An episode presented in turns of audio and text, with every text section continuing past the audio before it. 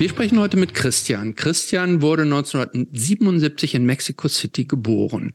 Aufgewachsen ist er ein kleines bisschen am Anfang seines Lebens in Mexiko, allerdings äh, viel rumgekommen in seinen jungen Jahren. Er hatte Stationen in Köln und äh, auch lange in Tokio, bis er dann wesentliche Jahre seines Lebens im Rheinland verbrachte, in der Nähe von Leverkusen. Christian war bei verschiedenen Bands aktiv und ich sage jetzt schon gleich, ich weiß noch nicht einmal in welcher Funktion, weil mir keine seiner seiner Bands bekannt war. Ähm, unter anderem bei Tupamaros, Landscape X, The Storm X und Sheep Among Among Lions. Äh, Christian hat Shows und Touren organisiert, zum Beispiel für Envy. Außerdem war, ist Christian unter anderem Tierrechtsaktivist und hat auf Shows Platten und Bücher verkauft. Er ist, äh, und das ist eine besondere Eigenschaft, er ist Japan- und Anime-Experte. Er hat außerdem in seiner Vergangenheit als News Producer gearbeitet, unter anderem für einen äh, japanischen Nach Nachrichtensender in Berlin und war auch als Übersetzer für Japanisch tätig. Heute betreibt Christian einen eigenen Vertrieb für Anime-Filme, der nennt sich Hardball Films. Christian war außerdem zeitlebens sehr sportlich. Er sieht auch optisch immer noch sehr sportlich aus. Überwiegend als Basketballer. Und als Basketballer hat er es sogar in die zweite Bundesliga geschafft. Mit Baseball. Baseball oder Basketball? Baseball. Base Baseball? Ja. Fuck, Alter, es gibt gar keine Bundesliga im Baseball. das glaube ich nämlich auch nicht übrigens. Boah, was war denn das denn für eine Fehler? Ich dachte schon, holy hell, Basketball, zweite Bundesliga. Jetzt erzählst du mir, ähm, mir was von Baseball? Okay, da reden wir später wahrscheinlich alle drüber. Sind, ich glaube, alle, wir, sagen, wir nehmen jetzt mal dieses ganze äh, dieses Bundesliga-Thema nehmen wir jetzt schon mal gleich hier vom Tisch runter, weil das glaubt ja mir keiner, dass es sowas gibt. Ähm, das wäre so ähnlich, als gäbe es in Lacrosse eine Bundesliga.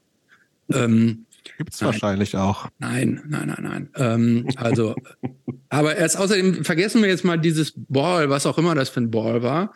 Ähm, er ist nämlich außerdem auch an, ich sag jetzt mal vor allem angeblich Surfer und Lindy Hop Tänzer. Christian lebt heute in Berlin.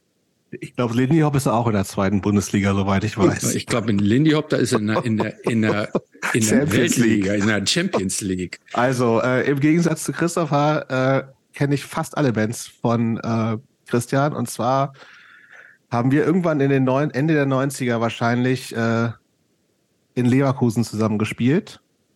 Äh, Tuba Maros und Peace of Mind. Und seitdem kennen wir uns kennen wir uns. Aber tatsächlich relativ äh, oberflächlich. Wir sind so ein bisschen so mal auf Konzerten, auf Smalltalken oder ein paar witzige kurze Sprachnachrichten hin und her schicken. Ich äh, schätze Christians Sarkasmus, den er meistens hat. Und ich bin aber total gespannt, was da noch so hintersteckt, weil ich weiß dann doch relativ wenig über Christian. Und das äh, wird sich vielleicht heute ändern.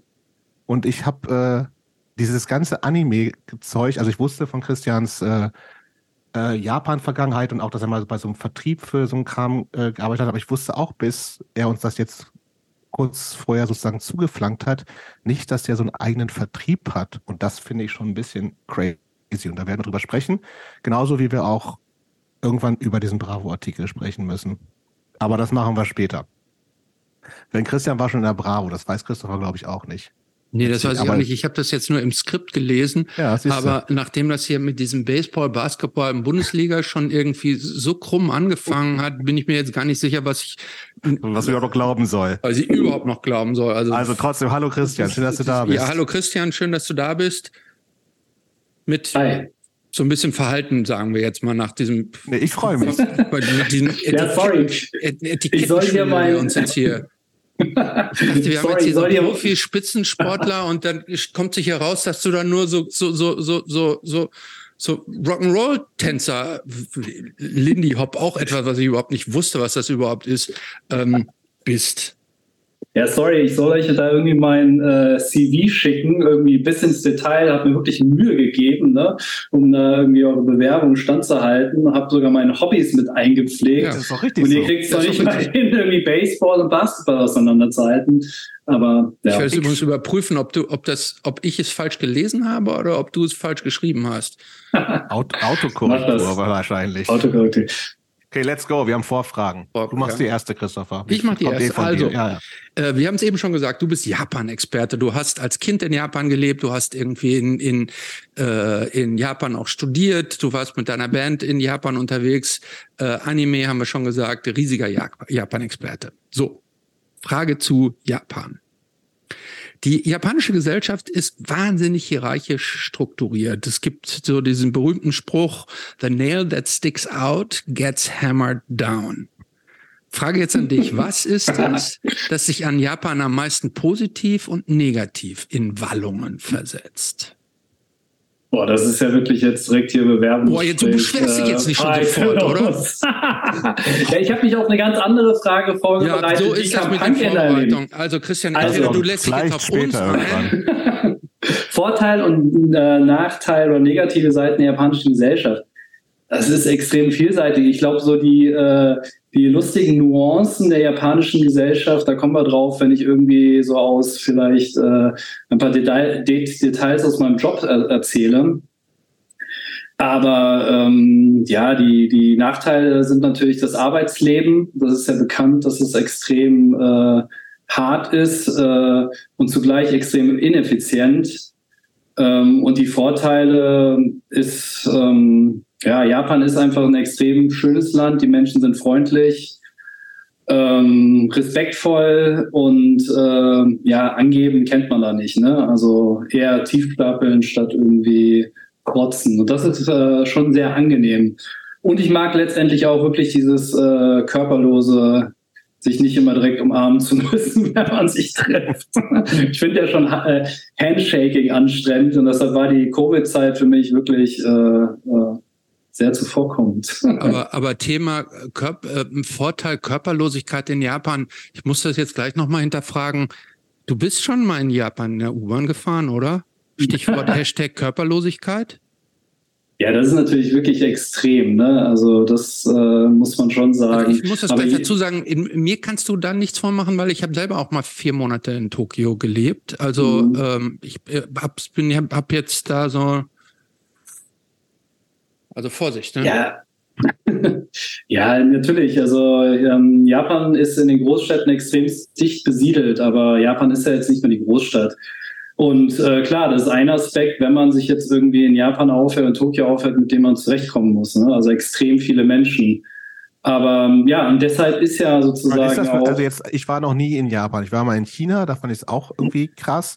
Aber das heißt, diese Klischeebilder, die wir oder ich als äh, nicht in Japan ge gewesener Mensch hat, die sind so, die sind völlig überfüllte U-Bahn, wo man dann auch noch von irgendwelchen Leuten reingeschoben wird. Das ist Realität. Ja. Ja, das ist definitiv. Äh, also nicht nur geschoben, also du wirst ja sogar, es wird ja von den Menschen sogar so richtig reingequetscht, das dass so die Tür noch so gerade so zugeht. Ja, Stichwort Körperlosigkeit. Ja, aber deshalb muss man sozusagen auch respektvoll miteinander umgehen. Ne? Also deshalb muss man schauen, dass man nicht die ganze Zeit ineinander hineinrennt, äh, sondern ausweicht. Ja.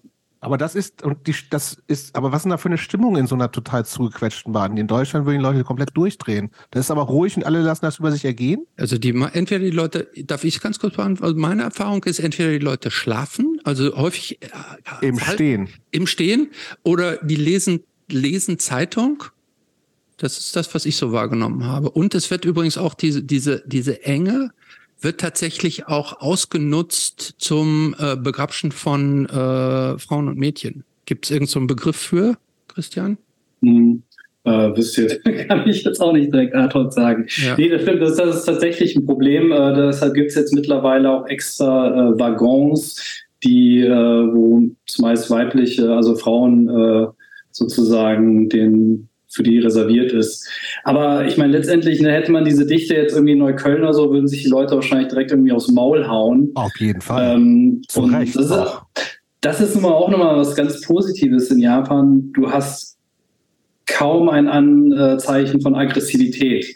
Selbst wenn die äh, Leute irgendwie, die Salesmans oder whatever, äh, abends um 10 alle hacke dicht sind und hacke dicht irgendwie in den Bahn nach Hause fahren, du hast nie irgendwie Prügeleien oder sonst was. Also die machen das schön mit sich aus. Also das ist ein ganz äh, angenehmer Aspekt. Also du hast halt nicht dieses ähm, ja, Angeprolle und äh, in Augen gucken oder whatever. Okay. Zweite Frage, weil wir nachher auch noch mal ein bisschen über Japan reden, weil du beruflich da ja auch viel mit ähm, zu tun hast und da gelebt hast. Auch jetzt ist ganz schön, hat Christopher vorbereitet, ganz schön schwierige Frage, finde ich.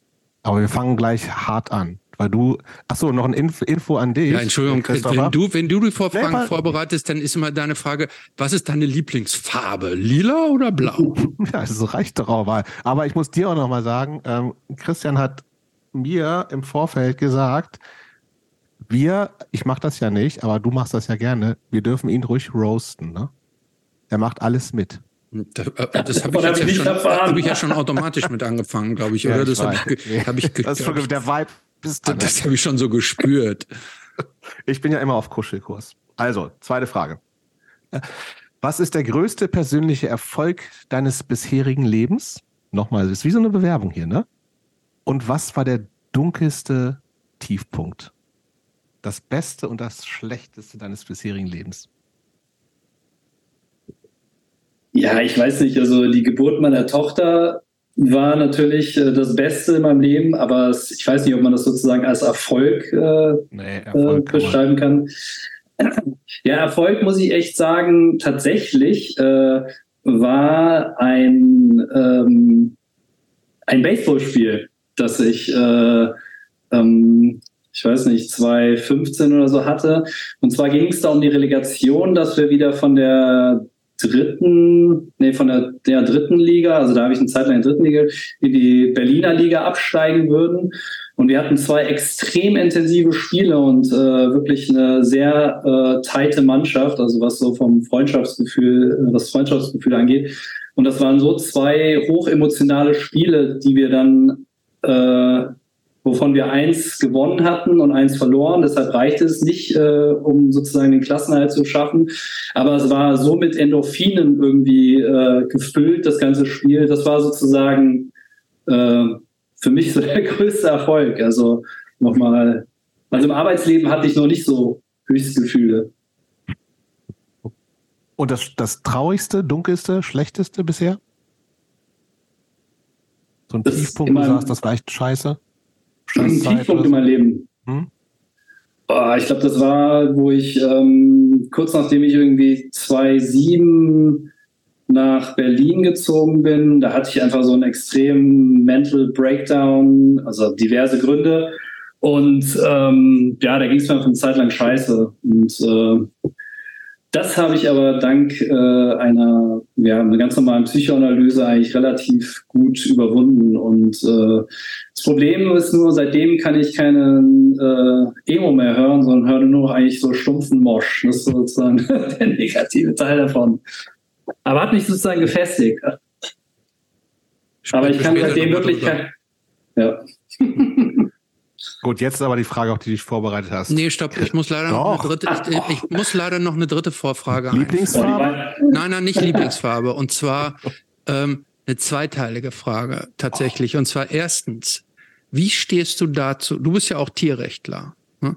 Wie stehst du dazu, dass Tierrechtler einzelne Tiergattungen nicht mögen? Und zweiter Teil der Vorfrage, was ist dein Lieblingsvogel, beziehungsweise wie stehst du zu Vögeln? ja, ich glaube, das, äh, also ich würde mich jetzt irgendwie eher als äh, Tierrechtler AD bezeichnen. also die Zeit ist äh, schon lange ähm, vorbei und ich beschäftige mich eher mit neuen veganen Produkten, die in den Supermarkt kommen. Aber du äh, bist doch okay. vegan, ne? Ja, ja, ja. ja du bleibst doch vegan. Ich bleibe auch vegan, ja. Ähm, ja, zu den äh, Veganer, VeganerInnen, die Tiere nicht mögen, völlig okay. Also, I don't care. Ähm, Christopher? Ich mag, ich mag alle Gemüsesorten und ich mag eigentlich auch alle Tiere. Also, ja. Und die und zweite Vögel Frage. Insbesondere? Äh, Vögel finde ich tatsächlich den Eichelherr sehr schön und ähm, finde Raben interessant. Und, äh, und den Elster. Raben? Den Raben, ja, das sind doch smarte Tiere. Ich habe nämlich, das, der Hintergrund ist, ich habe neulich gesagt, dass, glaube ich, aus meiner Sicht alle Schwäne ziemliche Arschlöcher sind. Und du hast auch Vögel insgesamt abgelehnt. Ja, aber Schweden ist doch ganz lustig. Also die haben immer irgendwie welche Fights mit, mit Betrunkenen und mit ja, Hunden und das ist immer ein ganz das, das amüsantes so, Bild so, in Berlin. So Punks irgendwie. Die Punks der Vögel, würde ich sagen. Nee, aber letztendlich, äh, selbst meine Tochter hat einen Vogelnamen. Ich sage jetzt nicht den Namen, also jetzt nicht mhm. den deutschen, aber deshalb äh, habe ich vielleicht Tweety? doch eine Affinität. Äh, Tweety? Tweety, genau, ihr Name ist Tweety Duck. Na gut. Ap ap äh, apropos, ich habe heute ähm, meinem Kind Donald Duck auf Niederländisch vorgelesen. Warum auch immer, äh, hatte ich ein niederländisches Donald Duck in der Sammlung. Und ähm, Daisy Duck heißt im Nieder in der Niederlande Katrin. Katrin Duck. Ach was. Ja, ja. Ich habe ich hab hier aus, mal, aus warum auch immer ein paar schwedische Exemplare. Und da heißt Donald Duck oder Duck Kalle Anker. Ja, das habe ich übrigens noch, bevor wir zu der ersten Frage kommen, ne, das war jetzt sehr so ähm, hatte ich verschwiegen in dem äh, CV. Ich war auch mal bei den Donaldisten eine Zeit lang. Auch in der Bundesliga? Nee, eher, das, war, das war eher so eine wissenschaftliche Auseinandersetzung mit Donald Duck. Ich kenne das. Marc Benecke macht da auch mit, ne? Ja, aber ich glaube, der ist eher so fake-mäßig unterwegs. Ich glaube, ähm, bekannt sind vor allem. Es gibt, also, es gibt also die Real, die, die Real Donald Duckisten und die Fake Donald Duckisten. Donaldisten heißen die. Würde ich jetzt einfach mal, würde ich jetzt einmal behaupten. Also der ist ja noch nicht irgendwie zu, äh, ja, geläufig gewesen als Journalist, aber whatever, ja. Gut, also jetzt aber, Christian, wann kam Punk in dein Leben? Also richtig bewusst kam Punk in mein Leben äh, 1990 und da hatte ich nämlich ein äh, Mixtape von meinem Bruder und auf der einen Seite war dieses Violent äh, Femme-Album mit dem Mädchen vorne draus, ich weiß nicht, self-titled oder This is in the Sun, whatever. Genau, wo This in the Sun Edit drauf war. Dann noch die äh, 13 Songs von Fugazi. Und auf der Rückseite war das erste Mal von Marius Müller-Westernhagen. Mega geile Platte. Mischung. Nee. Doch, doch. Die ganzen äh, Westernhagen-Sachen aus den 70ern sind richtig gut, wirklich. Da war dann noch so Robert Junge. Äh, come on. Nein, ich war wirklich Mit Pfefferminz bin ich dein Prinz. Nein, das sind richtig gute da Sachen noch. Da ging es ja schon bergab. Da nee, aber das ist mit, äh, ich schwöre, Alter, das ist aus den 70ern. Ja, kann gut sein, dass die dann irgendwie 79, aber da ging es schon bergab quasi. Aber das alles, was davor war, war richtig gut. sind aber auch, glaube ich, nur zwei Platten. Ich habe ja ein Fable für Deutsch-Rock, ne? Aber äh, eigentlich möchte ich nicht, dass im Rahmen dieses Podcasts etwas ich wollte schon über sagen, Marius das, Müller dieses, dieses, gesagt Das wollte ich auch gerade sagen. Dieses Gespräch ist jetzt, jetzt schon komplett entglitten. Ne? Im, Im, Arsch ist es. Aber gut, wir ja. ignorieren die Sache. Okay, aber das heißt, Violent Femmes, okay. Fugazi natürlich schon richtig hardcore. Ähm, das, das war ein Mixtape, was dein Bruder schon hatte oder er dir aufgenommen hat? Oder? Ja, das hatte er ja schon irgendwie. Mein Bruder ist sieben Jahre älter und der hatte irgendwie in den 80ern, Ende 80er, Anfang 90er viel so Indie-Zeug ge äh, gehört. Der hatte dann auch die Minor Threat äh, äh, Compilation CD, wo er mir aber direkt so, so, irgendwie so der Indie-Sachen wie Minor Threat? Ja, Minor Threat lief, glaube ich, damals, hattest du damals bei Saturn oder Mediamarkt gab es, glaube ich, noch gar nicht. Äh, wie hieß das andere? LP, ähm, LP gab es noch. Ähm, WOM, WOM gab es noch, genau. World da gab es eine Indie, genau, Indie-Section und ähm, da war ja auch meiner Thread dabei. Aber ich fand den Gesang leider immer scheiße, egal ob jetzt äh, Minor Thread, Embrace oder Das ist ja nicht der Marius. Wen hat ne? sie angeschleppt heute? ja, es tut mir leid. Wusste ich ja auch alles nicht. Ich, ich dachte immer, der wäre der wär okay. Wir müssen, die, wir müssen, die, Leute demnächst irgendwie noch besser filtern irgendwie. Wenn jetzt hier einer, wie lange reden wir jetzt? Zehn Minuten und der sagt ja. irgendwie, ähm, äh, äh, ähm, Erst hat er uns hier gefoppt mit der Bundesliga bei Basketball und jetzt geht's hier komplett durcheinander irgendwie. Ist, ist, Mana Thread ist Indie, Jobst, du sagst Fugazi ist richtiger Hardcore. So, und dann ist der Gesang von Ian McKay scheiße. Wo, wo soll dieses Gespräch heute noch enden? Wir sehen, wir schauen mal. Nee, okay, das waren auf jeden Fall so die ersten bewussten, äh, sage ich mal, so Hard-Punk-Elemente, die mir so aufgefallen sind. Ich habe natürlich irgendwie, ich habe 87, 88 schon als Zehnjähriger geskatet und da natürlich die ganzen Skate-Videos äh, mit Punk-Hardcore mitbekommen, aber Ne, ich habe ich hab ja mit äh, 12, 13 habe ich ja selbst noch Matthias Reim und irgendwie was auch immer alles gehört. Mhm. Oder, ja. Aber ich habe tatsächlich die ersten zwei, drei Jahre, so bis 92, 93, eigentlich eher dieses, was man heutzutage Indies nennt, gehört. Also Pixies, äh, Alice in Chains, Alice Donut, äh, Monster Magnet, was auch immer alles. Ist, hörst du das heute noch? Ist das immer noch was, nee, was ihr, ja, nee? nee, nee, nee, gar nicht. Warum Pixies, nicht? Pixies würde ich nochmal hören. Pixies finde ich ganz gut, ja. Aber ich höre eh kaum. Wie, wie stehen ja. wir zu äh, Smashing Pumpkins? Boah. Ah, nee, nie gehört. Nee. Gruselig, finde ich. Ein bisschen jaulen. Ja, ja finde ich auch gar nicht. Ist gar nichts. Also bis auf Nirvana kannst du mich auch alles mit, was in Richtung Grunge geht, ganz schön jagen, ehrlich gesagt. Ja, Mathane war noch gut. Mathane fand ich auch nicht schlecht. Ja. Habe ich mit, einer, mit meiner allerersten Band mal gecovert. Ah, geil. Ja. Touch I'm Six, ein Riesenhit. Gut, ja. aber wie ging es weiter? Das, das heißt, du hast, du hast mit 10, 11, 12 geskatet, hast die Sachen ein bisschen mitgenommen, also äh, über die Skate-Videos, das war, ja so ganz California Kram so Hauptsemester gelaufen ist. Ja, ja, aber das habe ich bewusst noch nicht mitbekommen. Es ist wirklich genau. die erste Rockband, die ich so richtig gehört habe, war uh, The Grateful Dead. Also jetzt immer wieder ganz woanders. aber das hat damit zu tun, dass uh, wir immer in um, Halfpipe uh, skaten gewesen sind in Japan. Das war noch die Zeit in Japan. Ah. und das war Teil von einer Kfz-Werkstatt. Und der Besitzer war ein großer Grateful Dead-Fan. Und ich weiß nicht, kennt ihr so die Grateful Dead Artworks mit den Totenköpfen ich bin, und ich bin, ich bin, ich bin quasi Deadhead. Du bist ein Deadhead? Ah, geil. Ja, ich bin schon ein bisschen Deadhead. Ich glaube, ich habe die Original noch nie gehört, ehrlich gesagt. Ich kenne aber das Logo mit so einem Skull genau. ne? und der hat im Kopf genau. so ein blau-gelb, blau, nee, rot-blau und in der Mitte so ein Pfeil. So ein, so ein Blitz oder sowas, ne? Äh, das weiß ich so jetzt gar nicht. Ja, sowas hat er, sowas in der Art. Ja. ja. ja. Ähm, ja.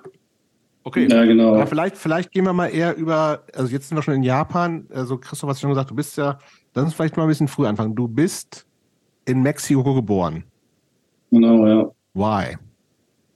Äh, mein Vater, der hat ähm, zeitlebens eigentlich bei Bayer gearbeitet, also Aspirin, äh, deutsche. Bayer Leverkusen. Bayer Leverkusen, genau. Und äh, ich glaube, äh, Mexiko war die erste Auslandsstation von ihm. Und ähm, da bin ich geboren. Ähm, habe ich natürlich jetzt irgendwie keine Erinnerung mehr als Dreijähriger. Bis, mit drei bis Vier Jahre hat er, zurück. hat er da gewohnt, denke ich. Ja, ich, hab, ich hatte sogar noch die äh, mexikanische Staatsbürgerschaft äh, bis zu einem bestimmten Punkt, weil die haben das gleiche Staatsbürgerrecht wie in den USA. Also wenn man da geboren ist, ist man automatisch Mexikaner.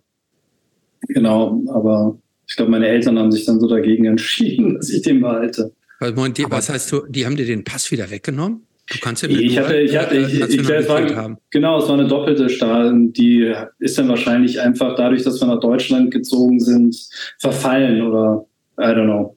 Ich habe auf jeden Fall noch den mexikanischen Pass von meiner Geburt. Ja. Oh, gut. Genau. Und dann Aber das heißt, heißt du hast da nicht so viel von der Zeit mitgekriegt, mit, wenn du mit drei nee, weg bist. Nee, nee ich habe immer nur am, am äh, Strand von Acapulco Bier getrunken, laut meinen Eltern. Mit drei Jahren. Naja, die Reste ja. aus den Dosen. Ja. Und mit Tequila nachgespült. Genau, genau, genau. ähm, aber keinerlei Erinnerung. Dieses, dieses Umziehen also wir haben es, ich, ich spule jetzt mal ein ganz bisschen vor, wir haben es ja schon gesagt, Japan, also du warst dann in Mexiko geboren, dann warst du eine Zeit lang wieder in Köln, so viel darf ich verraten, und dann warst du in, in ähm, Japan und das alles quasi innerhalb der ersten zehn Jahre. Aus der Rückschau würde man ja als Erwachsener sagen, irgendwie so toll, Kind wächst in ganz unterschiedlichen Kulturen auf und so weiter. Ähm, die, die Spannbreite könnte ja zwischen Mexiko und Japan das ist schon ein ziemlich breiter kultureller Unterschied. Wie hast du das als Kind so wahrgenommen? Weil man, man knüpft ja auch erste Freundschaften, man orientiert sich irgendwo und dann dieses rein raus wechseln, neues Land, Deutschland, äh, wieder anderes Land. Hast du das als positiv empfunden oder war das auch ähm, so, hat dich das auch ähm, irgendwie verunsichert oder hat dir das eine, eine so eine, eine fehlende Groundung äh, gegeben? Nee, also jetzt die ersten Jahre, das hat mich gar nicht verunsichert. Also gerade der, der äh, Umzug von Deutschland nach Japan, das war der absolute äh, Flash. Also es war 84, ich war, glaube ich, sechs Jahre alt und äh, du kommst da halt äh, mit sechs in Tokio an und das war gerade so der Boom in Japan auch mit Computerspielen, ähm, Anime, Manga, und ähm, das war mein Leben. Also das war ähm, wirklich, ich habe das irgendwie alles konsumiert, mitgemacht und äh, weil du konntest ja, ich unterstelle mal, du konntest ja am Anfang weder die Sprache äh, sprechen, verstehen noch lesen.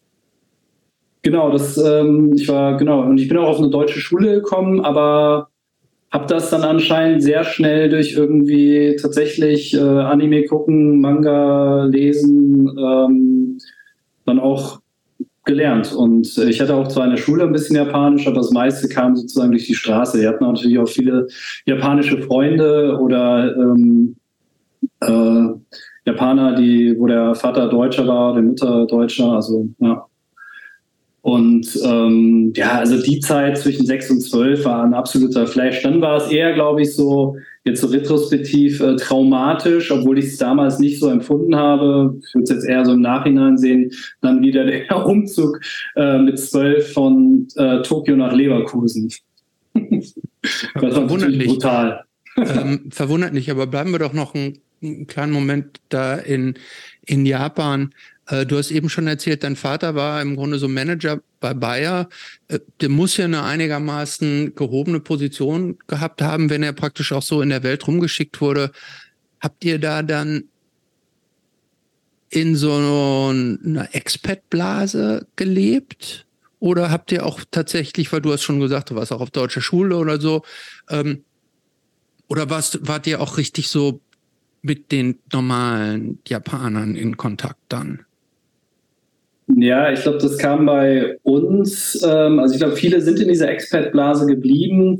Bei mir war es dann tatsächlich irgendwie so ein bisschen anders, weil ich dann halt tatsächlich auch Skateboarden angefangen habe und halt auch gesurft bin und äh, dadurch halt äh, viele Japaner kannte und auch relativ schnell halt Japanisch konnte. Und das war, glaube ich, so mein Vorteil. Und äh, habe dann natürlich auch mit Baseball in Japan angefangen, weil das eine, äh, auch Nationalsportart da ist und ähm, habe da damals hat wirklich so die japanische Kultur oder was so als Populärkultur äh, gilt, extrem aufgesogen. Und obwohl ich jetzt heutzutage bin ich jetzt in keiner Weise japanophil, aber so ich habe so die Kindheit alles mitgenommen, was man mitnehmen konnte.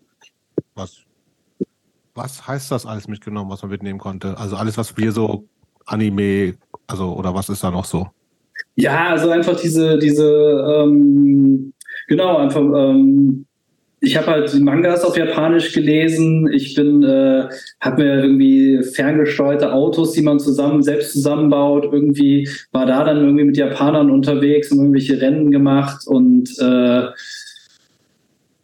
und sonst habe ich den ganzen Tag irgendwie mit Freunden im japanischen Surf, im Surfshop abgehangen und wir haben uns Skate-Videos angeguckt. Oder bin halt sozusagen auch, es gab äh, eine Straße, das ist jetzt gar nicht mehr so in Tokio, die wurde sonntags immer gesperrt und äh, da haben dann halt so Rock'n, Rockabilly. Omotesando. Omotesando, genau. Omotesando, ja. ja, genau. Oder ähm, die Elvisse, äh, oder diese, diese genau, Rock Elvisse. Elvisse, ja. Genau, diese Rockabillys, genau. Und da haben wir eine Street Ramp aufgebaut und äh, da sind sozusagen, also bin ich mit meinen japanischen Skateboard-Freunden da über diese Street Ramp gesprungen. Ähm, es gibt auch noch irgendein Skateboard-Video, ich habe es selbst nicht, irgendwie von 87 oder so, wo ich äh, so ein paar Treppen runterfahre und über diese Street Ramp äh, fahre. Mit 10. Ja, mit 10. Okay. Aber meine Skateboard-Karriere war danach auch äh, sehr schnell wieder vorbei. Ich war äh, kein guter Skater. No. Ja, aber, sagen wir nochmal zu dieser Sprache, ne? das finde ich ja schon bemerkenswert. Also ich, dieses, wenn man woanders lebt, dass man da relativ schnell die Sprache lernt, ja, aber Japanisch ist halt ja nochmal ein ganz anderer Schnack, ne? Also mit den Schriftzeichen natürlich und so. Aber wie schnell ging das bei dir und war das wirklich so, dass du dann fließend Japanisch gesprochen hast, schreiben kannst, etc. pp? Ja, ich weiß gar nicht, ähm, wie das dann, wie mein Niveau damals war, aber ich habe mit meinen ganzen äh, ich sage jetzt mal Halbjapaner, den Begriff, der ist so eigentlich, äh, also die meisten Halbjapaner benutzen den Begriff, glaube ich, auch so.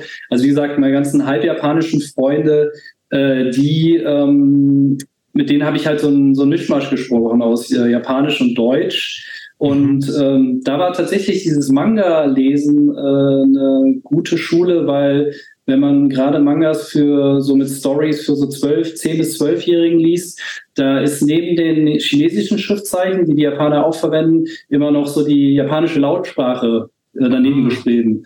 Das heißt, damit konnte ich halt äh, sehr gut Japanisch halt auch lernen. Und ähm, das Positive, und ich war halt jung, ne? Also wenn du mit sechs äh, irgendwo hinkommst, dann lernst du es wesentlich schneller. Und das Positive ist halt auch meine Aussprache ist eigentlich wie die von einem Japaner. Also ich habe jetzt keinen keinen Akzent oder so. Nicht total gut.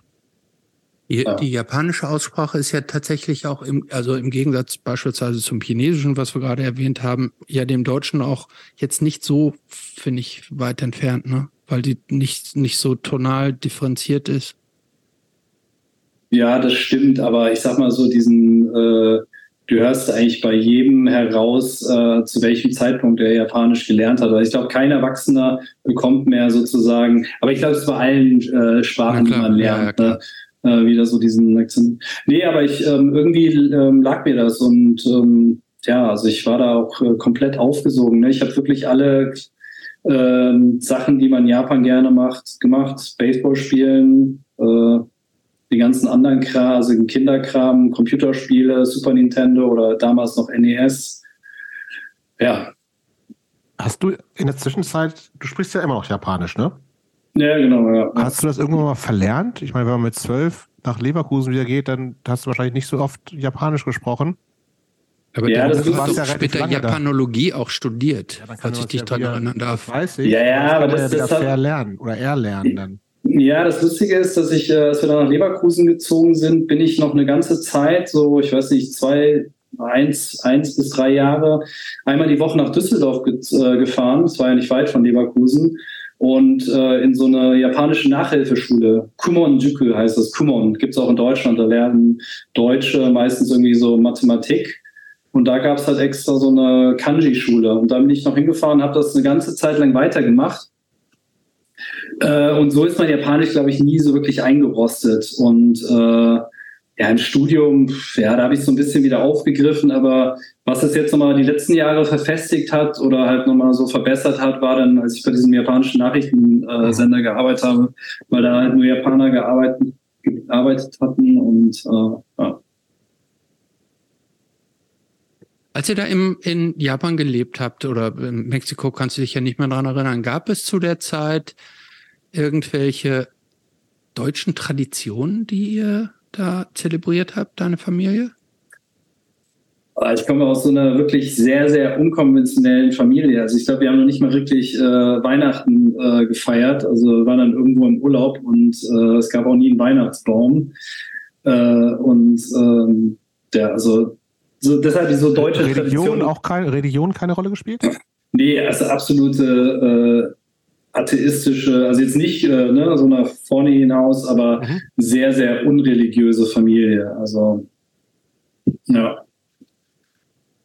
Und Musik, gab es das bei euch? Hat das irgendwie eine Rolle gespielt? Nee, auch nicht. Ich komme aus einem komischen Haushalt. Mein Vater, wie er schon sagt, hat irgendwie Manager äh, bei Bayer und der ursprünglich Veterinär, also, ne, also Tierarzt, Großtierarzt mhm. und ist äh, so bei Bayer gelandet. Also der war sozusagen der äh, ähm, Studierte. Meine Mutter war Hausfrau und es gab eigentlich so, also also es gab kein Bildungsbürgertum, der irgendwie bei uns äh, zu Hause gelebt wurde. Ähm, deshalb Musik, alles. Das habe ich also dann sozusagen diese Sportsache, das kam von mir aus oder mein Interesse, also so Förderung oder Interesse, dass ich irgendwas äh, mache, war nicht so unbedingt gegeben. Aber es ist ja wie bei allen, äh, sage ich mal, ähm, Kindern, die in den 70er, 80ern ähm, aufgewachsen sind. Ne, da war man so, man war halt Kind und die Eltern haben ihr Leben gelebt und äh, ja, also ne, es gibt wahrscheinlich auch andere Beispiele, aber ähm, ja, man ist halt mitgezogen, ne?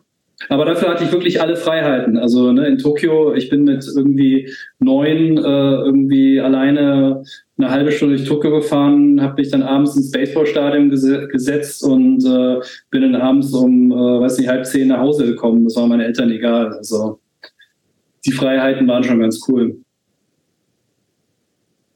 Dann lass uns doch mal so ein bisschen in dieses, äh, du hast ja schon gesagt, dass es irgendwann in Japan schon dieses Mixtape gab. Ja, das Mixtape kam erst in Leverkusen tatsächlich. Ach so, aber das, ja, das kam, vor. Okay. Das ist, nee, weil die interessante Geschichte ist, mein Bruder, der ist zwar mit nach Japan gezogen, ist aber dann irgendwie äh, früher von Japan weg, weil irgendwie alle seine Freunde, ne, bei diesen Experts gibt es ja immer sehr viel so Fluktuation, mhm. ähm, weil die, weiß nicht, deren Eltern immer nur für ein paar Jahre dann äh, in den verschiedenen Ländern sind. Und seine besten Freunde waren dann weg und äh, er ist dann irgendwie nach, zurück nach Deutschland äh, aufs Internat. Das heißt, ich bin dann auch einen Großteil sozusagen alleine in Japan äh, gewesen mit meinen Eltern, ja. Mhm.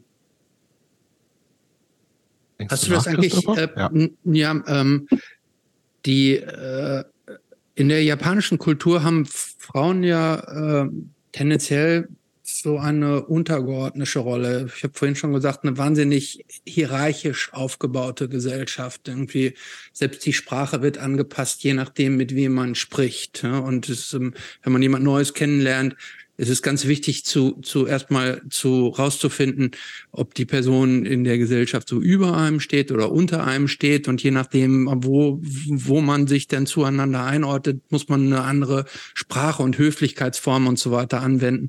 Genauso hat auch die, die, ist die Rolle der Frau in Japan zum, ich weiß, vielleicht hat sich inzwischen geändert, zumindest nach meiner Wahrnehmung.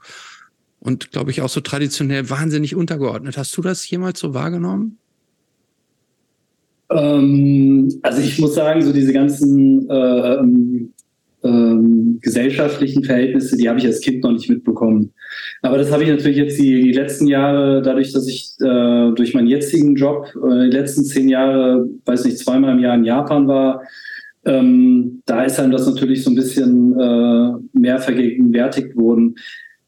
Ja, es ist schwierig zu sagen, wie sozusagen die äh, diese die Rolle der Frau aufgestellt ist. Es gibt natürlich eine wesentlich klassische Aufteilung von Männer- und Frauenrollen als jetzt hier, sage ich mal, im Westen, obwohl es ja jetzt hier auch teilweise so ein bisschen äh, moderner scheint, als es tatsächlich ist. Aber letztendlich ist es wirklich so, als Frau, klar, du erlernst einen äh, Beruf, aber sobald du dann sozusagen äh, ein Kind bekommst, bist du eigentlich raus. Und äh, bis dann zum größten Teil Hausfrau, obwohl sich die Rollen auch wieder so ein bisschen äh, verändern, würde ich sagen.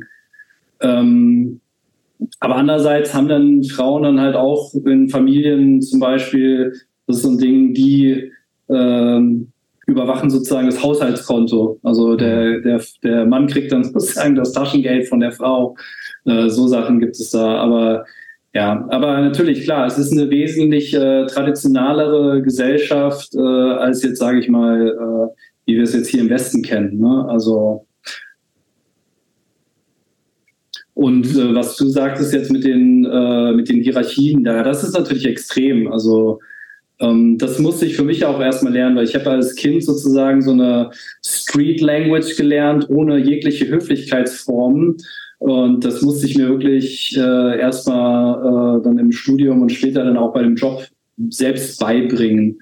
Weil es dann gerade so in, dem, in, der, in der Geschäftswelt oder in der Businesswelt dann natürlich wichtig ist, dass man so die, die richtigen Formen verwendet. Aber das, äh, diese Knicke kriegen quasi auch Japaner nochmal extra beigebracht, bevor sie dann ins Berufsleben eintreten. Was sind denn so Fettnäpfchen, in die man treten kann, wenn man das nicht beachtet? Und hast du das schon gemacht vor allen Dingen? ja, ich glaube, ähm, ja, Fettnäpfchen gibt es, glaube ich, extremst viele. Äh, ich kann ja jetzt wirklich äh, ad hoc leider nicht sagen. Wo, wobei ähm, man auch sagen muss, praktisch so Westlern, von denen wird das in der Regel ja auch nicht erwartet. Ne? Also, weil, weil, weil also ich sage jetzt mal so ein bisschen überspitzt, so als, als westlicher Mensch wird man aus japanischer Sicht sowieso wie so ein Halbwilder angesehen. Ja, nicht unbedingt als halb wilder, aber ich letztendlich. Ich habe jetzt überspitzt gesagt, aber ja, ja also, klar, klar. Aber äh, also so ein bisschen nicht unkultiviert werden wir, glaube ich, eher so angesehen, weil wir, weil wir laut miteinander in der Öffentlichkeit sprechen und eben halt auch nicht diese, diese, was du eben sagtest, so diese, diese, dieses disziplinierte Umgangsform nicht pflegen, aus, außer Jobs natürlich. Ja, aber das kommt ja auch wieder auf die Region darauf an. Es gibt ja diese, äh, die Kansai-Region, ähm, also so, wo Osaka ist. Und die Menschen, die dort leben, werden halt als so laut und rüpelhaft gesehen, so von den Menschen aus Tokio zum Beispiel. Also da gibt es schon so Nuancen tatsächlich. Mhm. Aber ähm, da hast du vollkommen recht. Also du kannst als, als, als äh, Nicht-Japaner und selbst für Menschen sozusagen, die jetzt äh, ein, äh, wo ein Elternteil japanisch oder also nicht japanisch ist, es ist extrem schwierig, sozusagen von Japanern dann als hundertprozentiger Japaner anerkannt zu werden, obwohl du wirklich vielleicht dein ganzes Leben da gelebt hast, alle Geflogenheiten äh, kennst, etc. pp. Also ähm, ja, es ist letztendlich auch eine sehr, sage ich mal, ähm, es hat doch schon sehr viel rassistische Züge auch. Ähm, aber ja, Mhm. Gut. Auf irgendwelche und, Konzerte und, warst du ja. wahrscheinlich in Japan nicht, in, also zumindest in deiner ersten Japan-Zeit, ne? Das war nee, nee, das kam, das, kam, das kam später. Also deshalb, da komme ich vielleicht nochmal zu Petnäpfchen. Ne? Da, also ich weiß nicht, ich war damit äh, nicht nur mit der eigenen Band äh, auf Tour, sondern auch äh, zweimal mit äh, oder einmal auch mit einer, einer äh, amerikanischen Band. Und da waren so Sachen wie, dass die dann irgendwo geklaut haben und das geht halt gar nicht. Ne? Also wenn du da irgendwie, äh, du machst eine Tour von einer äh, amerikanischen Band, bist dann in Japan und äh, damit bringst du natürlich deine äh, die Organisatoren in die Bedrohung. Das sind dann, sage ich mal, so wirklich äh, extreme Fettnäpfchen, äh, die dir die nicht leisten darfst. Also okay, mhm. nochmal chronologisch mal ein bisschen weiter. Ja. 1990 mit 13 zurück nach Deutschland ins wunderschöne Leverkusen. Kanntest du das vorher schon? Ihr habt vorher in Köln gewohnt. Was war schon ein Begriff irgendwie oder gar nicht? Nee, nur, gar aus, nicht. Nur, nur aus dem OHL-Song. Nur aus dem OHL-Song. Den OHL kannte ich gar nicht äh, bis dato. Nee, mit 12 bin ich dann, äh, sind wir da hingezogen. Also ich okay. bin später erst 13 geworden. Nee, und Leverkusen war die absolute Tristesse. Ne? Also das war, äh, ich kam aus Japan, hatte quasi noch so den Gameboy mit in der Tasche, der glaube ich dann erst ein Jahr oder zwei Jahre später in Deutschland äh, rausgekommen bin, ist und äh, saß dann halt wirklich mit irgendwie meinen Mitschülern da in der Klasse und ich dachte halt, ich wäre wirklich irgendwie im Kindergarten. Ich war schon irgendwie highly dressed up in irgendwelchen Surfklamotten und äh, das war, das war, sage ich mal, so mein, vielleicht mein Tiefpunkt, mein erster im Leben. Die haben dich auch so gehasst, weil du so arroganter Typ gewesen bist, oder was? ähm, tatsächlich, ähm, da müsst ihr mal Yuki fragen, die weiß das wahrscheinlich besser. Mit der war ich ja auch äh, zum Teil auf einer Schule. Ne? Die kenne ich ja mit Yuki. Ja, ja. Ähm, ich war tatsächlich so ein bisschen als arrogant verschrien, ähm, aber ja. Du warst doch so ein bisschen Rich Kid, oder? Ähm, Ah, nee, also ähm, ich weiß nicht, das Leverkusen, also da gibt es, glaube ich, eine, eine, große Breite, aber äh, ich glaube, klar, natürlich, man, also mein, meinen Eltern ging es nicht schlecht, aber ähm, ja, also jetzt nicht so nach, äh, also ich habe das nicht so empfunden, sage ich mal so. Ja. Ja. Gerade weil es meine Eltern jetzt auch nicht so gelebt haben. Also dadurch, dass wir, wie gesagt, nicht so dieses, dieses Bildungsbürgertum und äh, mein Vater jetzt auch nicht irgendwie äh, so das so das Geprotze an den Tag gelegt hat, hatte ich es jetzt nicht so das Empfinden. Aber natürlich, ne, also es war eine extrem privilegierte äh, Kindheit. Da warst ja, du dann aber quasi wieder ohne deinen Bruder als Einzelkind in Anführungsstrichen. Genau, genau. Wie habt ihr da ja, gewohnt? Einfamilienhaus? Oder genau? Doppelhaushälfte. Also am Anfang, das erste Jahr haben wir in der Wohnung gewohnt in äh, Leverkusen und dann sind wir nach Langenfeld umgezogen. Auch bekannte Hardcore-Punk-Stadt. Äh. Auf jeden Fall. Christopher sagt das nichts. Doch, das kenne ich, da war ich sogar Aha. schon.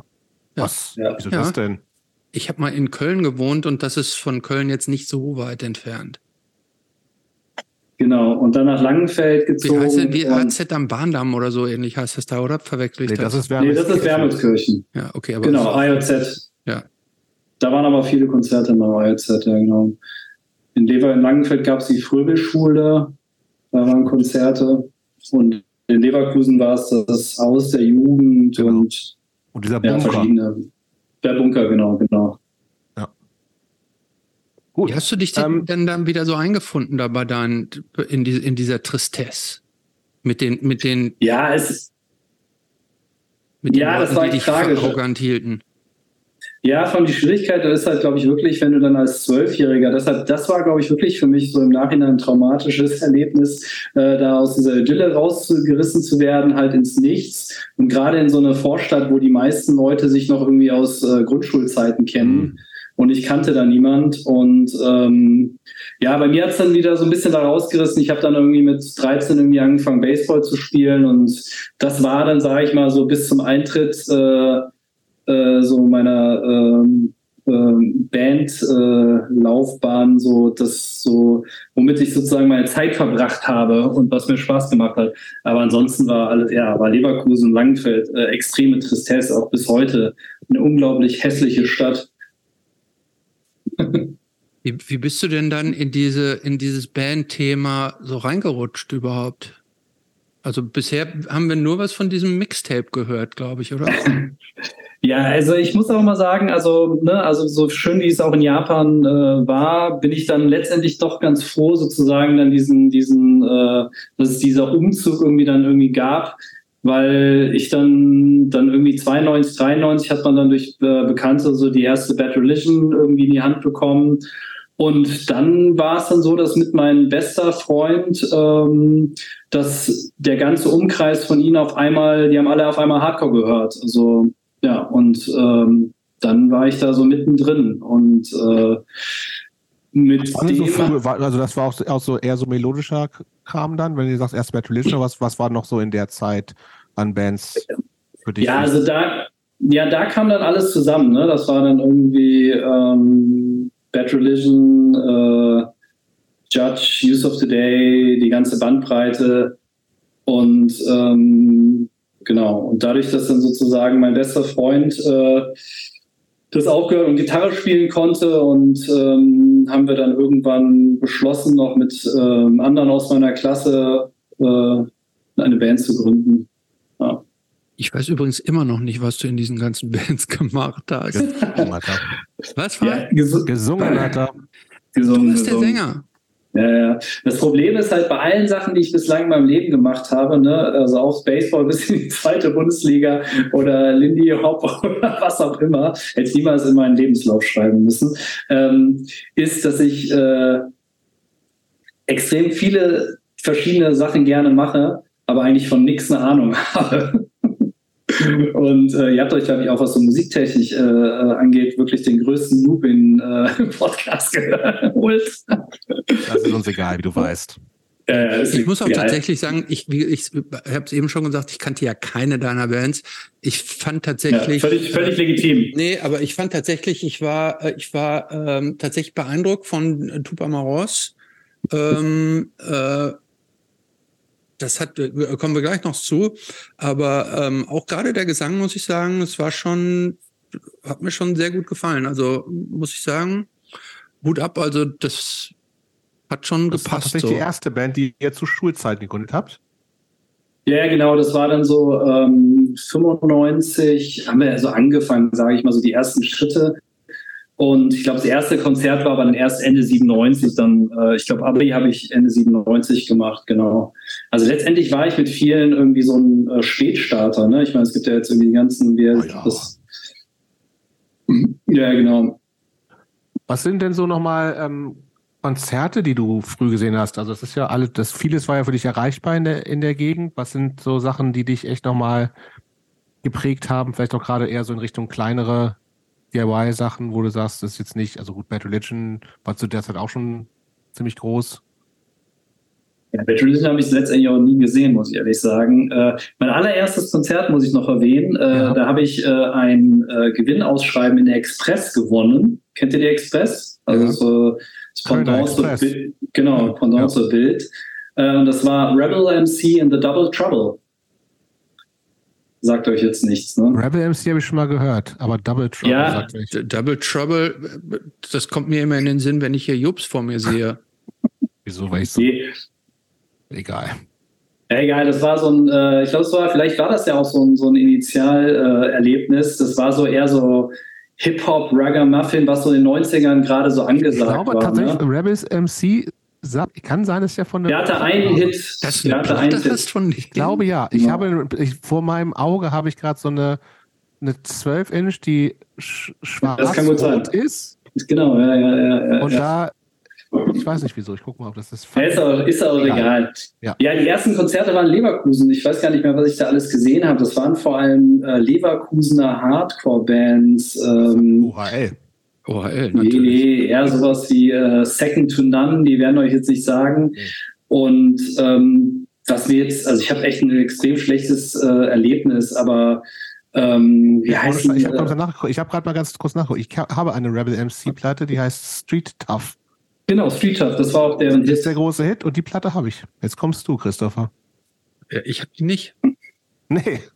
Okay, aber sorry, ich habe es unterbrochen. Genau, und ähm, was mich. Leverkuser ja, was, Genau, ein Leverkuser Band. Und ich ähm, bin äh, erst später zu diesen ganzen Hardcore-Tough-Guy-Konzerten im Pod gefahren, dann 96, 97. Aber was in äh, Leverkusen damals so 92, 93, 94 vor allem an war, war dieser politische Emo.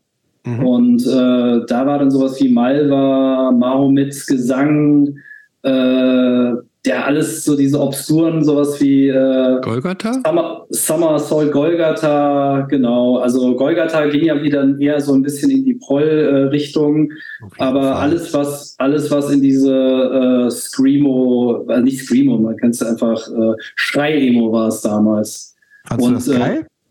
Ja, mega geil, super geil, ja. Und das war schon so ein bisschen so ein, äh, äh, sage ich mal, ein Einfluss. Und ähm, ja. Im Malva haben wir, also wir haben ja letzte Woche mit Ayuki und ich haben mit Dennis gesprochen. Das, du hast es noch nicht gehört, Christoph wusste nicht, weil ich dabei war, ist auch noch nicht veröffentlicht. Äh, jetzt, wo wir das hier aufnehmen. Aber da, äh, wir haben auch mehrfach über Malva gesprochen. Über Malva haben wir vorher noch nie gesprochen. Ich finde die, nee. ich finde die, ich mag die Mensch, mag ich total gerne. Wir haben einmal ja. mit denen zusammen gespielt. Ich fand die gruselig. Das waren so Ach, Typen, ja. Also uns als ja, nee. Emo-Punks eher aus Göttingen waren die viel zu ja, aber das, das, das, das war das ganz Geile. Weil, ja, das war das, äh, das Schöne an denen. Die haben sich, glaube ich, selbst als Schnitzelchor bezeichnet. Die sind immer so ein bisschen so gegen die, äh, äh, gegen den Strom geschwommen und äh, waren, glaube ich, als während alle anderen vegan waren oder Vegetarier, waren das halt irgendwie noch Fleischfresser. Äh, kann man jetzt halten von was man will, aber mit, wie gesagt, durch den äh, Gitarristen von Malva, äh, mit dem habe ich auch noch Kontakt und ein paar Mal für seinen Hipster äh, ähm, Schöner Wohnen Magazin geschrieben. The Weekender, glaube ich, heißt das, ja. Haben die das nicht auch auf Equality Records? Genau, Equality Records war das, ja. ja, ja. Wir haben einmal, einmal mit denen gespielt, haben die ganze Zeit nur im Auto gesessen und zwar in IPA nämlich. Haben wir gespielt im Auto? Mit Iconoclast? Ah, nee. nee. Spit Acid, Peace of Mind und Malva und glaube noch so, vielleicht war es auch ohne Spit Acid, aber mit so französisch-englischen Fingerprint. Weirden, nee, nee, nee, nee, nee. Es war so, äh, ich glaube, das waren, ähm, Amt, über die haben wir schon mal gesprochen, die fand ich mega geil, hab den Namen vergessen. Äh, äh, Re Recusant. So ganz weirder Kram, scheißegal. Fall waren diese Malva-Typen da und die haben die ganze Zeit nur im Auto gesessen, kurz gespielt und sich wieder ins Auto gesetzt und sind weggefahren. Die haben mit niemandem geredet und wir dachten, was sind das denn für Trottel? Vielleicht tue ich dir noch Unrecht. Das sind bestimmt total. Ja, völlig okay. Nee, aber ähm, letztendlich ne, war das so damals um Vogue, ähm, während man natürlich auch den ganzen anderen Kram noch gehört hat, wie jetzt irgendwie äh, diesen ganzen Echt, Revelation. Echter Hardcore. Äh, echter Hardcore, genau. Und das Lustige war dann irgendwie, als ich dann äh, 94 oder Anfang 95 äh, entschlossen hat, irgendwie Straight Edge zu werden, äh, da hatten dann irgendwie schon alle irgendwie aus dem Umfeld schon Straight Edge gedroppt. Äh, und so war ich dann irgendwie in meiner ganzen äh, Bekanntschaft eigentlich so der einzige Straight Edge immer, bis ich dann irgendwann nach Bonn äh, zum Studium gezogen bin. Ähm, genau. Aber da muss ich sagen, war Nation on Fire auf jeden Fall die Band, die mich so von allem am meisten äh, beeinflusst hat. Also, ja. Spielen das war so, demnächst wieder, oder? Spielen die nicht hier sogar diesen Sommer? Ja, ja, auf dem ja, Refuse, uh, Refuse Festival. ja, Freuen wir uns da drauf? Ja, oder? Ich habe ja tatsächlich ähm, ähm, Ende, wann war das? Vor fünf Jahren habe ich äh, ein Reunion-Konzert mir nochmal gegeben in äh, Belgien, weil ich zu der Zeit in Holland gewohnt hatte. Und dann war das eine Stunde. Es war tatsächlich auch in, äh, wo kam denn nochmal das, äh, das Label her? Nicht äh, Gent, sondern doch, es war in, in Kortrijk. In Kortrijk war das, genau. Das ist ja mhm. Gent, glaube ich. Ne? Ähm, ja, es ist halt, ne, da siehst du halt, also der Sänger ist sympathisch, ne, das war ja der von Scraps auch. Genau, ein Franzose. Ja, dann siehst noch Ed Goodlife da irgendwie halb tot an Gitarre. ja, es war halt eher wie so ein, äh, ja, wenn man irgendwie so ist. Ja, aber die Platte war damals schon, also diese erste LP ist schon, damals war die schon echt wichtig und gut. Total, total. Dedication ja, ja, ist immer noch ein Wahnsinnshit ein paar Sachen ja. drauf, wo man jetzt politisch vielleicht ein bisschen ja, gucken, das ist egal. gucken muss, ja. ist ja egal, finde ich auch. Aber ich finde auch die, die, diese, diese doppelt die ist auch geil. Die auch super. Geil. Was, was? Ja, super. Ja. Auch super, ja. super, ja. Total. Und ich Zweite LP ich, nicht so geil. Ich finde die Death of a Pro-Lifer mag ich auch. Ich finde, ich mag die auch, tatsächlich auch, ja. Na gut. Ja. Ist ja auch egal. Nee, aber auf jeden Fall das, also gerade auch mit diesem. nicht alles. Nee, aber die hatten halt, also in der LP hatten die ne, so diese ganzen Referenzen irgendwie, mit, äh, für was man sich irgendwie, wenn man jetzt T-Rex-mäßig sich interessiert, da sollte man dahin schreiben, für irgendwie Rassismus dahin. Und das hat mich so als, weiß ich, als ich die dann 94 in der Hand hielt oder 93, war das schon ein extremer Einfluss. Ne? Mhm. Ja. Und dann kamen natürlich diese ganzen, äh, ja, natürlich kamen die ganzen Vegan Straight Edge Band, aber auch diese ganzen Krishna-Bands, also 108, das war dann so mein Ding auch, muss ich ehrlich sagen. Ja. Hat man auch, hört man auch raus bei der Band. Warst du auch so ein, äh, äh, heißt ich wollte schon sagen, ähm, Crucial Response Records Aficionado? Nee, gar nicht, gar nicht. Also die ganzen, so, ich muss ehrlich sagen, dieser ganze Use Crew-Ding, das, das geht mir bis heute nicht rein. Also ich kann mir so die ganzen, so Upfront, Use of Today und so die ganzen Wide Awake, die Sachen kann ich mir geben. Aber so alles aus, also so an modernen Kram bin ich halt schon eher so dieser Half, Halftime, Sugar, Sugar, äh, ja, stumpfe Mosch-Typ. Also deshalb Crucial Response, da war nicht so mein Psychoanalyse, hast du gesagt. Ja, aber da ist nochmal verstärkt worden. Da noch stumpfer. Noch stumpfer. Hörst du nicht auch so Kickback und so ein Kram alles? Ja, ist alles, alles wirklich, alles ja, alles gut, sagst du? Alles gut, alles gut. Das ist, kann man nämlich auch mit jagen, glaube ich. Vielleicht muss ich auch noch mal weiter mit meiner Therapie machen. Vielleicht komme ich da noch hin. Ja, es gibt ja E-Raids. E-Raid gibt es ja noch, die sind auch grandios. Aber du äh, meinst diese Vegan-Band? Nee, nee, E-Raid ist auch so äh, extremer Stumpfer. Kenne ich nicht. Ja, ach, ah, schicke ich. Können, können wir in die Play wir machen mal so eine Playlist auch, ne? Kommt auch mit rein. wir, können, wir können auch nur zu dieser Episode eine komplette Stumpf-Hardcore-Playlist machen. Gerne, gerne. Gut. Gepaart mit ein paar japanischen Lieder. Geht klar. Ja. Und Violent Thumbs.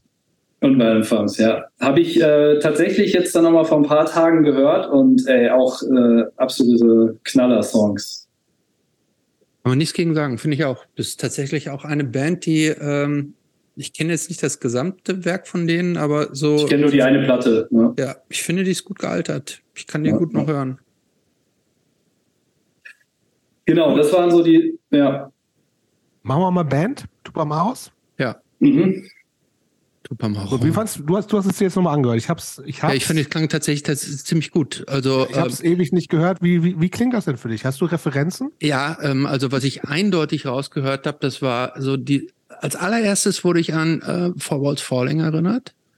Ähm, äh, dann habe ich so diesen, diesen, die, diese Mischung aus dem Schrei, äh, diesem Leidenschor und diesem, diesem, mit diesem gepaart, aber auch mit so einem, ich habe da auch so einen Früh-Shelter-Einfluss irgendwie so gehört, mit dieser sehr melodisch, also dieses Wechsel aus Leiden ähm, und großen Emotionen. Es ist ja, es ist ja alles so sehr äh, ähm, Cinemascope-Format sozusagen, weil es äh, sehr groß so ist. Aber ich finde, das war, also ich habe das sehr ähm, äh, also ich habe das mit ich habe das mit Freude tatsächlich komplett durchgehört und es war jetzt nicht so, dass, dass sich das wie, wie beschwerliche Hausaufgaben angefühlt hat. Also, ähm, wie und sonst auch, immer meinst du? Nee, aber sagen wir mal so, wir haben hier auch schon Bands, die ein bisschen schwieriger sind. Die so ein bisschen schwieriger waren und so, wollen wir es mal so diplomatisch ausdrücken. Und das, das habe ich tatsächlich äh, mit, mit Freude und großer, äh, also auch so äh, Verwunderung, dass das komplett so an mir vorbeigegangen ist. Und ich werde es mir auch nochmal anhören, tatsächlich. Ähm, man kann auch tatsächlich, wenn ich das richtig gesehen habe, man kann fast alle Songs auf der Bandcamp-Seite auch für umsonst sich runterladen. Das heißt, es, man kann Eigentümer der Dateien werden, ohne was dafür zu bezahlen. Ja, wir müssen mal irgendwie die Sachen bei Spotify äh, hochladen, aber ähm, ja, da gab es jetzt noch nicht so die Motivation. Ja, aber du hast voll ganz recht. Also ich glaube, ich hatte so, wenn es überhaupt jemand hier interessiert, aber ich glaube, ich hatte so drei, vier Hauptstränge, die sozusagen meinen Gesang so beeinflusst haben. Das war einmal halt so Kram wie Mosaiken oder Native Not, also dieser typische Sprech-Leidensgesang. Äh, Dann tatsächlich diese so Krishna-Bands wie Prema oder Shelter und, und dann kam halt so textlich, kamen dann so diese ganzen Vegan-Reich, Prices und Rates und das kam auch noch mit rein. Ne? Also, sag ich mal so, die vier Stränge, die vier Stränge sozusagen, wie im Islam, die vier Säulen meines Gesangs. ja, ich fand es damals auch, also ich, äh, wie gesagt, wir haben müssen, haben irgendwann Ende der 90er wahrscheinlich zusammen gespielt in Leverkusen. Und ich kannte euch ne, vorher nicht natürlich, aber auch nicht. Und äh, ich fand das damals auch, also Gab es die Tennis da schon? Wahrscheinlich schon, ne? Nee, nee, da gab es nee? noch gar nichts. Ja, da hier damals, da gab es höchstens die Seven Dungeon. Die war ex die ist extrem schrottig aufgenommen. Okay, und, die äh, habe ich nicht. Also ich habe dann irgendwann später diese Tennis. Tennis, also ja. Und die CD gab es dann so. Okay, und die, das fand ich, finde das auch tatsächlich, war das aber auch so, wo ich gedacht habe, krass. Also das ist ja auch richtig, ist ja auch richtig gut. Also die anderen konnten ja auch richtig spielen. Also wirkte zumindest seinerzeit auf mich so. Im Vergleich ja, zu, zu, meiner schrottigen Band, wo wir ja überhaupt nicht spielen nee, das, konnten. Das kann ich, das kann ich bestätigen. Ich habe es ja gehört. Also das, da, da war, das war schon sehr versiert alles und auch sehr so ähm, professionell war das. Professionell so, ne? schon fast, ja. ja. Ja, wir hatten einen extrem äh, begabten äh, Drummer und ja, unser Gitarrist hat sicherlich auch sehr gute Songs geschrieben. Und ich habe da halt meine als äh, Musiknulpe. Ja, meine, sagen, meine, du, hast gut gesungen. Das, ich, also wir haben ja zwar heute die, die kritische äh, äh, Folge, aber das muss man, den, den Lob muss man dir geben. Du hast, du hast wirklich sehr gut gesungen. Klingt auch ein ja, bisschen das, Müller-Westernhagen, finde ich. Ja, ja, genau. Klingt ich nicht, aber eine aber eine, was, wo natürlich, wodurch die Band natürlich zum Scheitern verurteilt war, mhm. und warum auch dann tatsächlich nicht die Größe daraus geworden ist, die hätte daraus werden können, ist ja diese, also wie kommt man auf die Idee, eine Band zu benennen aus einer Mischung aus Tupperware und Macaron? also, also so ein, äh, äh, Haushaltsbehältnisse zur Frischhaltung und französische Patisserieware. Die, das als Namensmischung konnte nichts werden, meine, meine Meinung. Mhm. Ja, ich glaube, das Problem ist, äh, war in erster Linie, wie gesagt, wir hatten einen extrem begabten äh, ähm, Drummer, aber wir waren quasi nur seine Zweitband. Und ähm, das war vielleicht nochmal so ein Grund, warum wir, wir haben wesentlich weniger gespielt, als wir eigentlich hätten können. Also ähm, haben sehr viel abgesagt oder erst gar nicht gemacht. Äh, ja, und der Bandname ist noch Prä-Internet. Also das muss man auch sagen. Also heute würde ich mich auch nicht mehr so nennen. Aber was heißt Aber das denn? So, ja, die Tupamaros, das war ähm, sozusagen eine Stadtguerilla in äh, Uruguay. Und ähm, die war im Gegensatz zu anderen Guerillas, die, weiß nicht, wen man jetzt noch alles nennen kann, äh, äh, keine die jetzt irgendwie leichtsinnig Menschenleben auf dem Gewissen hatten.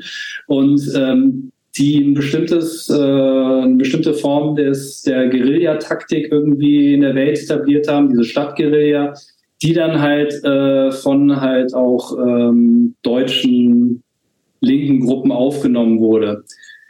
Im Nachhinein, ne, das war alles noch prä-Internet, äh, hätte ich mich nicht mehr so benannt, weil es gab dann auch später noch das also was heißt später, in den 70ern irgendwann gab es noch die deutsche Tupamaros mhm, und das genau. war halt ein äh, antisemitischer ähm, sag ich mal, wie sagt man, Dreckshaufen, also wie eigentlich ein Großteil sozusagen der äh, linksterroristischen Strömungen oder Gruppierungen in Deutschland. Ähm, aber wie gesagt, der Name war jetzt eine Referenz auf die Tupamaros in äh, Uruguay. Und das Lustige, das war jetzt Anfang der Internetzeit, 97, 98.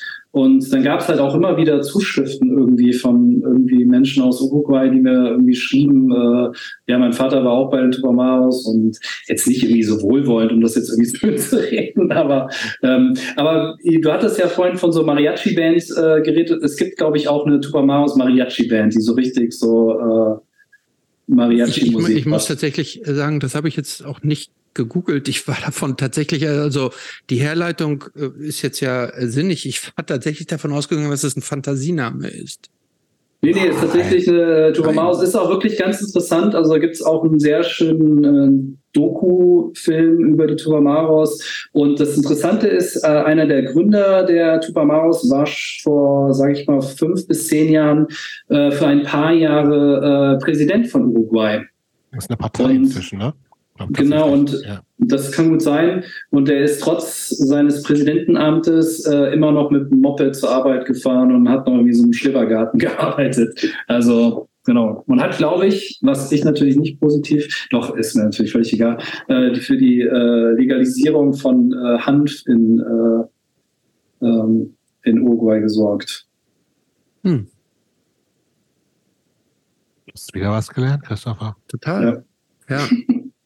Nee, das war so mit äh, 15, 16, ne, irgendwie Kind aus gut behüteten Hause, äh, findet irgendwie Interesse, also Interesse an linker Theorie, Politik, setzt sich irgendwie mit äh, linker Praxis, internationaler auseinander.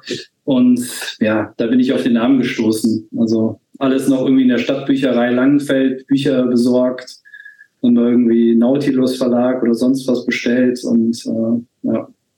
Wie, wie bist du denn in dieses Politthema so reingeraten?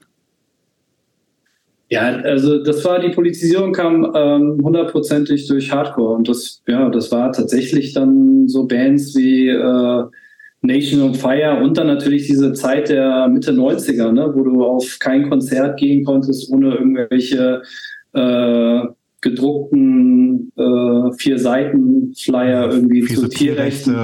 Oder Earth ja, viel ja ganz groß, ne? Genau, Erdfeuer und äh, Tricon, ne, also die ganzen, genau, das hat, das, äh, das hat mich damals politisiert. Und deshalb sage ich halt immer, so in, in gewisser Form war dieser Umzug von Japan, hatte auch eine positive Seite. Ähm, ja, sonst, ich meine, ich weiß jetzt nicht, ob ich ein okayer Typ bin, also das wäre ich, glaube ich, zu, ne, wahrscheinlich noch mehr so zum Arschloch geworden. also diese Politisierung hat vielleicht was, was Gutes getan. Hast du, als du dann in, in ähm, Langenfeld gelebt hast und in dieser, in diese, in diese Hardcore-Szene eingetaucht bist, hast du dich da auch äh, mit japanischem Hardcore dann so beschäftigt? Nee, äh, zu dem Zeitpunkt gar nicht. Also wie gesagt, ähm, also ne, ich hatte ja schon vorhin gesagt, ich bin der totale Musiknoob und alles, was ich mache, mache ich, weil es mir irgendwie Spaß macht, aber ich bin jetzt kein Nerd der, sobald er irgendwas ne, gut findet, sich da so extrem reinarbeitet. Äh, zu dem Zeitpunkt hatte ich wirklich äh, keinerlei Ahnung. Die einzige Platte oder ja, also was so in, aus Japan mir bekannt war, war die Oi of Japan Compilation. Mega geile Platte. Kennt ihr die? Nee, ich glaube, ich kenne ich auch. Ist da nicht so, eine, so ein, nur so ein Schritt drauf von so einer. Ja, ja genau, so, so, so ein typischer. So eine, nee, nee, ist so eine, so eine Bleach Jeans, ja. also und damit äh, ähm, mit äh, Hosenträger und ja, ja, ja. Äh, ja, da sind echt auch ein paar gute Bands drauf und ähm, das war so mein erster Kontakt. Auch Neurotica Drinking Boys heißt, die müsste ich auch in die Playlist. Ein super geiler japanischer äh, Oi-Punk-Song. Äh, da habe ich auch gerade mal nachgeguckt, da ist so ein riesiger Penis drauf. ist es das? Ja, das ist einfach der so Hose. So Ach echt, das, das, ist mir nie ich, aufgefallen. Ich, ich, würde sagen, es ist ein Penis, aber vielleicht bin ich auch einfach nur habe ich da auch, möchte ich das auch sehen? Das kann auch sein. Möchte das auch sehen? ich weiß das nee, nicht zu, genau. Nee, zu dem äh, Zeitpunkt gar nicht. Und dieser Eintritt, also ne, wenn wir jetzt mal so von Tupamaros ein bisschen äh, weggehen sozusagen, war dann äh, 97 nach dem Abi bin ich für drei Monate nach Japan gegangen. Und das war das erste Mal sozusagen seit meinem Wegzug, also ich war zwischendurch immer mal wieder da, um Freunde zu besuchen, äh, zum ersten Mal, dass ich länger in Japan war. Und ähm, da war ich zuerst einen Monat in Nagoya, das ist wirklich irgendwo in der Pampa. Da kommt auch Toyota her. Und ähm, da habe ich dann ähm, über bin ich dann tatsächlich, habe ich äh, so Plattenläden aufgesucht äh, und habe halt die erstbesten Japaner angelabert, die irgendwie ein Hardcore-Shirt hatten und habe da dann direkt Freunde gemacht. Und ähm, das war dann unter anderem äh, Maniac High Sense. Äh, der Gitarrist hat später bei Breakfast mitgespielt. Die sagen euch vielleicht was. Die waren auch auf irgendeinem so ähm, so Thrashcore-Kram? Genau, so, Thrashcore-Kram. Genau, Six to Five, genau, genau. Okay. Also das waren sozusagen meine ersten japanischen Hardcore-Freunde. Und ähm, dann bin ich nach Tokio, also ich war den ersten Monat in Nagoya, habe da sozusagen eine Menge Bands kennengelernt und bin auf Shows gegangen und äh, äh, bin dann nach Tokio und ähm, dann zu Disc Union. Ne? Das sagt dir vielleicht was, äh, Christoph? Ja. Das ist so, ja. ähm, oder sagt jedem, der irgendwie als Hardcore-Punk äh, äh, ähm, affiner Mensch irgendwie mal in Japan war, das ist so die größte äh, Plattenkette und da findest du wirklich die obskursten, rarsten Platten. Also findest du wahrscheinlich auch die äh, die Judge Challenge vielleicht. Ähm, genau. Und da war ein Flyer von Envy und ich äh, kannte die Band nicht, ähm, aber da war eine Telefonnummer drauf. Und äh, dann habe ich mir gedacht, okay, rufe ich doch einfach mal an. Und dann habe ich gesagt, hey, hi, ich bin Christian hier aus, äh, aus Deutschland, äh, gesehen, ihr spielt bald, äh, sollen wir nicht mal abhängen?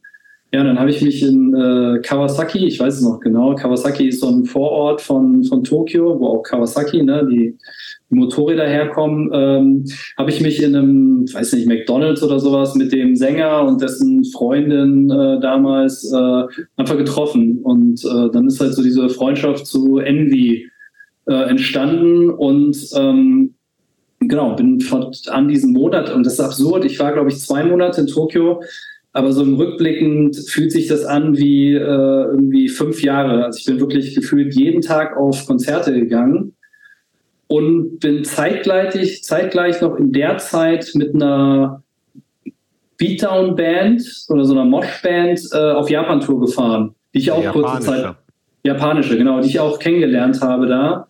Also ich habe sozusagen beide Szenen kennengelernt. Ich habe einmal diese Emo-PC-Szene mit mhm. Envy, ne, das also, da gab es ja noch Sawpit, die auch auf Ebullition waren, äh, kennengelernt und dann noch gleichzeitig die äh, Beatdown-Szene. Und mit einer da Band aus. geil, dass es die gibt in Japan, aber gibt es ja auch alles, oder? Ja, ja, natürlich. Also auch extrem gut. Also jetzt äh, kommen wir vielleicht später nochmal drauf zu sprechen. Also äh, die Japaner sind wirklich äh, Meister darin, alle äh, Genres zu perfektionieren. Wo es dann manchmal oder damals auf jeden Fall mal gehapert hat, war es dann am, so am Gesang. Also da ist dann mhm. noch viel gescheitert. Aber das gibt sich mittlerweile auch. Und ähm, genau, Aber habe ich dann. Ich weiß doch noch gar nichts von klassischem Jabcore, den Christopher und ich lieben. so The Stalin und so. The Stalin, ja. Disclose, nix oder Chism. was? Ey, ja, da muss ich euch leider wirklich enttäuschen. Ne? Also, auch nicht gesehen? ja, Hast äh, nee, auch nicht.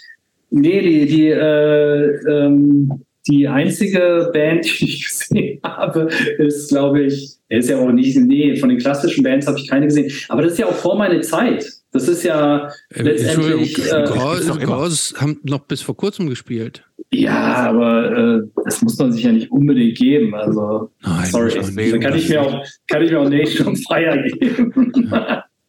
nee, aber klar, die Band war mir natürlich auch zu dem Zeitpunkt geläufig.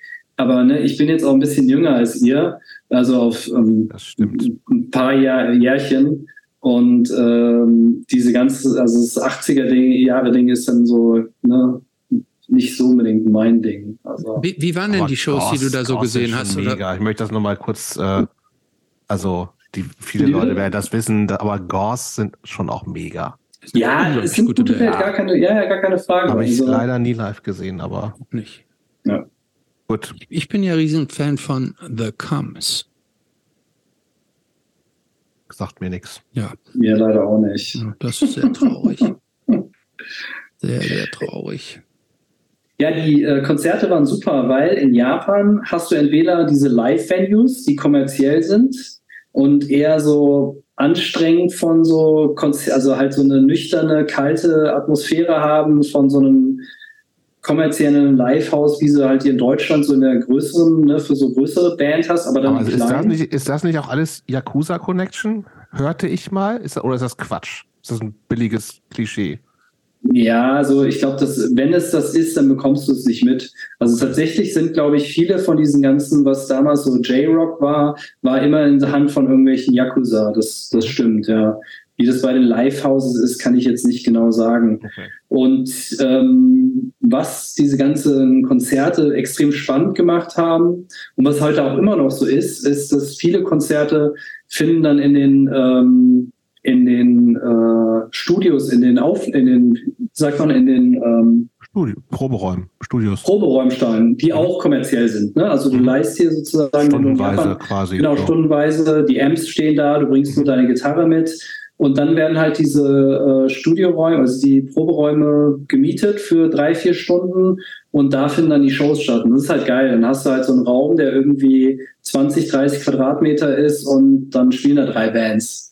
Und das heißt, du hast halt echt noch so bei jedem Konzert irgendwie noch so eine extrem gute Stimmung. Und ähm, da habe ich dann halt irgendwie auch eine Menge Shows mitbekommen.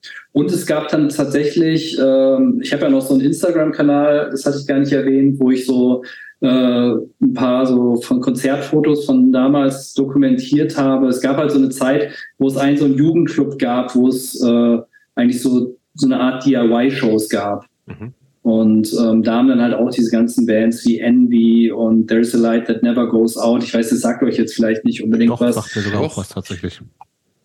aber, aber halt Envy so ist auch so eine Band, die habe ich zum Beispiel noch, glaube ich, noch nie gehört, aber ich kenne auch viele Leute, die sehr schätzen. Sind die gut? Ähm, ganz schön verändert über die Jahre, finde ich, ne? Ganz schön weiterentwickelt. Die haben ja genau. als, als, aber sag du, du bist Experte. Ich habe die diese, die erste. Du sagst, erste, sag du und redest schon wieder weiter. Nee, ich würde sagen, ich nee. kenne auch eigentlich nur so richtig eine Platte. Deshalb die haben tatsächlich, die haben tatsächlich angefangen als äh, so New York Hardcore Band, so Biohazard-mäßig. Das klingt interessant für mich. Ähm, wirklich so mit so Bandana und äh, Holzfällerhemd. Ich weiß gar nicht mehr, wie sie hießen. Die hatten vorher noch einen anderen Namen. War aber fast die gleiche Besetzung wie dann bis vor ein paar Jahren. Die haben sich jetzt nochmal irgendwann gesplittet gehabt.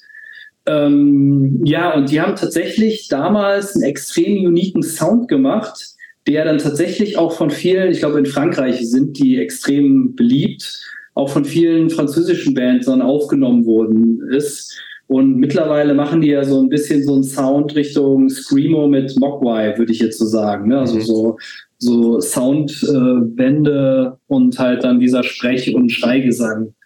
Äh, aber live waren die damals ein absolutes Brett. Also und ja, wie gesagt, mit denen habe ich mich relativ gut verstanden und äh, dann bin ich irgendwann äh, aus Tokio wieder zurück nach Deutschland und ähm, hatte zu dem Zeit ging dann auch ging es langsam mit Super Mars los. Wir hatten glaube ich die erste 7 Inch und äh, da gab es noch Leary, also Jobst wird die Band was sagen, auch so eine äh, Malva-mäßige Screamo-Band aus Monheim und der hat halt gesagt, ey, lass uns doch in Japan auf Tour gehen. Ähm, und der hat das so ziemlich gedrückt, äh, so gepusht. Und ähm, genau, dadurch ist dann halt diese ähm, erste Japan-Tour entstanden mit äh, Leary und Envy dann. In, ich weiß nicht, Ende 98 oder 99 war das, genau. Und ich glaube, wir waren auch die erste, äh, sage ich mal, Hardcore-Band, die in Japan auf Tour war. Und ich glaube, vor uns waren nur noch äh, wie hießen diese Band aus Hannover, die so klangen? Recharge. Recharge. Die waren auch, ah, was für eine geile Band. Ich habe gerade am Wochenende wieder über die gesprochen. genau, und Recharge war, und ich glaube, Recharge waren wir vor und waren vorher noch, äh, als wir in Japan. Aber ich glaube, wir waren, waren ziemlich früh da. Ich glaube, wir waren, glaube ich, so die erste, sag ich mal, äh, deutsche Band. Also amerikanische Bands hat sie da schon fortlaufend. Ne? Also Spitboy war in Japan. Ähm, oh, echt? Und äh, ja, Spitboy, die habe ich auch noch kennengelernt, ein paar Leute, die waren da auch noch irgendwie da. Ähm, und die ganze New York, äh, ne, also was es da alles gab, Sub-Zero oder ja, was so Mitte der 90er in war. Ja. Genau, und das ist so diese Japan, also was sozusagen so diesen ersten Japan-Funken entfacht hat. Damals war ich tatsächlich auch noch sehr so äh, melodic, also ich bin ja immer noch großer Pop-Punk-Fan und hatte halt äh, ne, diesen einmal diesen Kontakt zu dieser PC-Emo-Szene, dann zu dieser Beatdown-Szene, hatte aber auch noch Kontakt zu Snuffy Smile. Ich weiß nicht, sagt euch Snuffy Smile was? Das sagt mir gar nichts. Mir auch nicht. Äh, das war so das Melodic Punk Label. Ähm, ich glaube, da war auch die erste High Standard drauf und mhm. ähm, da waren dann vornehmlich so Bands drauf, die so klangen wie ähm, ähm, wie heißt, wie heißt nochmal diese äh, britische Pop-Punk-Band? Wie äh, Snuff. Snuff, Snuff, genau, wie Snuff. So ganz Wanker Snuff-mäßige Bands waren da drauf. Und ähm, da habe ich dann von dem irgendwie so ein, weiß nicht, 50 CDs oder so mitgenommen und habe dann hier mit äh, dem Label da aus Düsseldorf getradet. Und der müsste die dann so ein bisschen äh, verteilt haben. Wie hieß nochmal das Label in Düsseldorf? Äh, aber mein Namensgedächtnis ist auch schlecht. Ähm, ja, ist auch okay. Nee, äh, mir fällt später noch ein. Egal. Ja, das ist so die ganze Story. Okay, du hast vorhin schon gesagt, also das war ja auch alles dann die Connection mit der Band. Ihr wart in Japan auf Tour. Äh, habt diese Single gemacht. Es gibt eine 10-Inch und dann noch eine CD, ne? Ne, die CD kam zuerst. Also es kam okay. erst die äh, Single, dann die Split-Single mit Leary. Okay. Und dann kam die CD. Und die CD, ähm, das war sozusagen unser, eigentlich unser Hauptalbum, weil Tennis mhm. hat ja, glaube ich, auch nur vier Songs. Mhm. Und die CD hat sich, glaube ich, also ich weiß nicht, was Dennis dann noch hat, ob ihn dazu gefragt aber die hat wir sich, glaube ich, ganz gut verkauft. Über Maros gesprochen. Ja, ich glaube, die hat sich ganz gut verkauft. Also ich glaube, die wurde so drei, 4.000 Mal oder so äh, gepresst Oha. und vertrieben. Naja, also die hat sich wirklich, die ist ganz gut eingeschlagen. Ähm, genau, und die Challenge war meiner Meinung nach auch noch sehr gut und ähm, ja, und dann haben wir eigentlich so von zwischen 98 und 2002 relativ viel gespielt. Also es gab ja noch die USA-Tour und wie noch so zwei England-Tour. Wie, wie, kam so die USA-Tour zustande? Ja, das kam tatsächlich durch Scene Police. Also Scene Police war ja ziemlich gut äh, vernetzt. Also ich glaube, die hatten ja noch so ein, so ein Label erstmal geteilt irgendwie in England und dann halt noch in Deutschland mit Dennis. Und die waren in den USA vertrieben durch, ah fuck, ey, mein Gedächtnis. Ähm, durch so einen. Dennis, äh, Dennis, hat da ja auch lange gelebt und war in Washington genau. Zeit lang und hat dieses Label, war ja, äh, Fanzine war ja auch deutsch, amerikanisch, Interpol Times. Genau, genau, genau. Und äh, da hatte der auch noch Kontakte und ähm, da hat uns dann halt in den USA für, für irgendjemand eine Tour organisiert, die natürlich extrem unorganisiert war. war total trashig und äh, dysfunktional und einfach, aber es war so im Großen und Ganzen ein extrem sehr, sehr geiler Roadtrip. Äh, Alleine oder wart ihr mit irgendeiner anderen Band unterwegs? Ja, wir waren mit Hunter Gatherers, auch so eine ah, ja. Police, die so ein ja, bisschen ja. wie Hot Water Music äh, klangen unterwegs. Ich glaub, die klangen eins zu eins wie Hot Water Music, oder? Die klangen eins zu eins wie Hot Water Music, ja, ja, genau. Und äh, die Tour war der Hammer, also so von den, von den, von den Trips sozusagen. Und die Konzerte waren, glaube ich, wie für, ne, für jede Band, die semi-bekannt ist. Äh, du trittst halt mit irgendwelchen lokalen Bands aus oder selbst wenn du mal mit einer bekannteren Band auftrittst, die jetzt in Deutschland bekannt ist, kommt trotzdem kein Arsch, ne? Mhm. Also wir hätten irgendwann mal mit, mit, Raw Power spielen sollen. Die, ne, kennt ihr aus Italien. Italiener? Ja. Die Italiener, genau. Und die sind dann wieder vorher gefahren, weil keiner gekommen ist. Und dann haben wir halt irgendwie äh, vor irgendwelchen äh, Math Heads gespielt und äh, ja. Gut, Aber es war eine, ex war eine äh, extrem absurde Tour, gerade weil es einfach, äh, wir sind irgendwie in Florida gestartet und sind dann über, weiß nicht, Pittsburgh, Chicago, St. Louis, war ich so ein halber Roundtrip durch die USA. Also war sehr geil, ja. Für, für wie lange wart ihr unterwegs?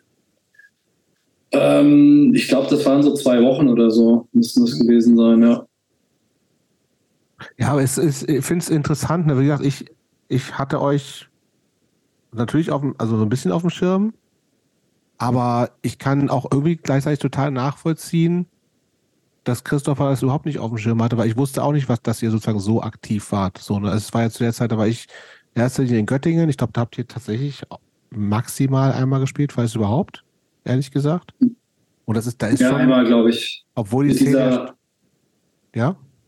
Ja, wir haben, glaube ich, auch ein Konzert zusammengespielt mit dieser, äh, die haben so als Merch Boxershorts verkauft mit einer Frau am Gesang. Wie hieß die nochmal? Äh, Tangled, ja, Tangled Lines? Nee, nee, nee, nee, nee, das war, das war weitaus vorher, das war 20 Jahre vorher. Da muss ich, muss ich mir nochmal äh, überlegen. Ich glaube, da, da haben wir in Göttingen gespielt. Ja, das ja irgendwie, ich auch gerade, ich habe ein Plakat vor Augen gerade. Ich habe heute ja. viele Bilder kommen mir hoch. Was auch nicht. Das Problem, ich bin wirklich schlecht mit, äh, mit Namen. Ähm, ja, genau. Ähm, aber ich ist also erstaunlich, dass ihr dann doch eigentlich schon relativ viel gemacht habt, ne? aber das trotzdem irgendwie so in den 90ern, wo das ja alles noch äh, überschaubarer war tatsächlich. Und wie gesagt, wir waren dann später aber auch ein bisschen mit Peace of Mind ja auf äh, äh letzten, mit unserer letzten Platte auf Scene Police und so. Aber ich habe auch relativ wenig von euch mitgekriegt. Also ja, wir haben, ja, wir haben, wie gesagt, viele Konzerte abgesagt oder erst gar nicht gespielt. Ne? Also wir hatten halt mhm. diese Problematik, dass unser Drummer halt eigentlich eine andere Hauptband hatte, mit der er jetzt gar nicht so viel gespielt hat, aber da war man immer so ein, er war so ein Gewissenskonflikt, würde ich jetzt sagen. So im Nachhinein. Ich weiß jetzt nicht, ob es mhm. wirklich so war. Aber Und, auch so Hardcore oder was ganz anderes? Ja, es war auch Hardcore. Es war nee, okay. so Emo, Emo Hardcore, genau, mhm. genau. Äh, Lockjaw hießen die aus, auch aus Solingen. Mhm ist auch egal. Auf jeden Fall waren wir deshalb, glaube ich, einfach nicht mehr so, so vertreten und ähm, also haben wir einfach nicht so viel live gespielt. Und live ist ja, glaube ich, nochmal so ein Ding, ne, was sich so, so seine Bekanntheit äh, pusht, sage ich mal. Ja, und äh, wir waren, glaube ich, in so bestimmten Regionen beliebt, wo so äh, Heul-Emo, sage ich mal, beliebt war, irgendwo so im Saarland oder sonst wo. Und ähm, ja, aber letztendlich haben wir irgendwie, weiß ich nicht, nette Konzerte gespielt und schöne Touren. Wir waren ja noch mit äh, Planes Mistaken for Stars auf Tour. Das war ja auch unsere einzige richtige Deutschland-Tour. Ähm, ja, und dann noch zwei lustige Trips äh, nach, nach, äh, nach England, genau. Warum ging es mit der Band zu Ende? Wie bitte? Warum ging es mit der Band zu Ende? Genau. Oh, ich glaube, dass äh, irgendwann hatte sich dann so, wie das manchmal bei Bands ist, so irgendwie war da so die Chemie nicht mehr so ne, äh, da. So der eine Drummer war dann auch weg. Wir hatten dann neuer, der genauso gut war. Aber ja, ich glaube, es gab dann so ein bisschen so musikalische Differenzen und dann hat sich das alles so ein bisschen auseinandergespielt und war auch okay so. Also irgendwann war die Luft raus und ja, irgendwann muss man ja, ne, sollte man die Peak irgendwie auch hinter, hinter also nach dem, nach der Hochzeit, sage ich mal, war es ein guter Punkt, da aufzuhören. Ja, das ist dann irgendwie aus, aus Hätte aus der Band mehr werden können? Also, wie gesagt, mir kam es eigentlich sehr professionell vor im Vergleich zu vielem anderen. So. Ja, es gab ja dann noch irgendeine Platte, die ist nie äh, rausgekommen. Da hatten dann, glaube ich, so ein paar in der Band, die wollten damit irgendwie so ein bisschen größer raus. Die hatten dann keinen Bock mehr irgendwie auf irgendwie auf der Couch schlafen und so. Aber da ist es dann auch schon ein bisschen so zerlaufen. Dann waren auch sozusagen die Angebote von dem Label. Das Label gab es dann doch nicht mehr, die das eigentlich machen wollten. Und äh, ich glaube, Dennis hatte auch die Platte bezahlt und die Studiokosten waren extrem hoch. Wir hatten ja immer bei Blue Noise aufgenommen, diesen äh, bei Guido mhm. Lukas, der war so ein echt so ein ziemlich bekanntes äh, Aufnahmestudio, der auch schon leider verstorben ist. Ähm, genau, und dann waren das, waren da so verschiedene Knackpunkte, die dann auch so die Band gekillt haben, würde ich sagen.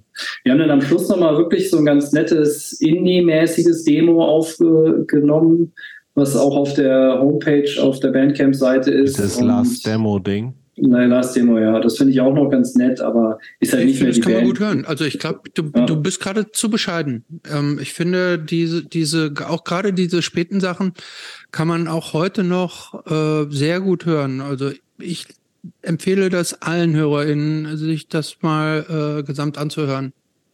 Ja, also für mich ist es jetzt so retrospektiv vor allem schön, weil ich einfach so in all dem, was ich, sage ich mal, jetzt als in Texten geschrieben habe, jetzt erst im Nachhinein so einen gewissen Sinn finde. Ne? Also ich habe die damals irgendwie einfach so runtergeschrieben, wo ich jetzt damals gedacht habe, okay, es macht irgendwie so alles keinen Sinn, aber so im Nachhinein äh, findet sich so der Sinn. Das finde ich ganz interessant. Und so für, so für mich habe ich da so eine, so eine kleine persönliche Legacy, ne? also wie so ein Tagebuch, sage ich mal.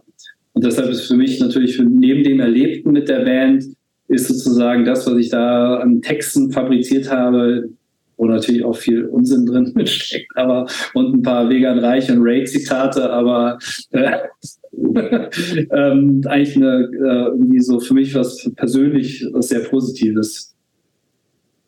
Ja. Parallel dazu gab es ja schon auch Landscape, ne?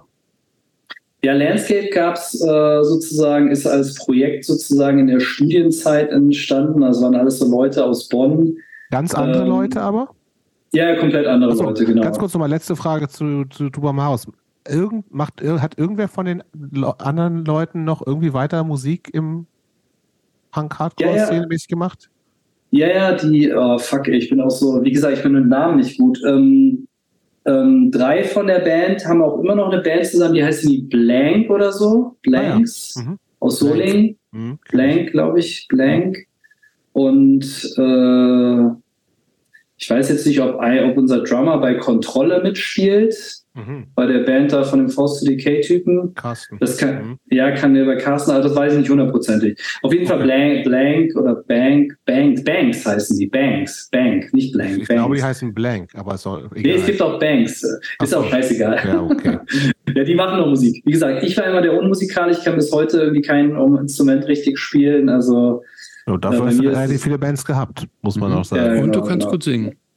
Naja, aber ey, sag das nicht meiner Frau. Also ich, äh, ich, also wenn ich normal singen soll, ist es extrem schlimm. Also das nicht mal, ist die noch wach? Dann hol sie mal her, dann sage ich ihr das schnell. Ja, ich, ich bin ja hier im Büro. Ja, die ist richtig, äh, die kann richtig gut singen. Also die wird, äh, ja.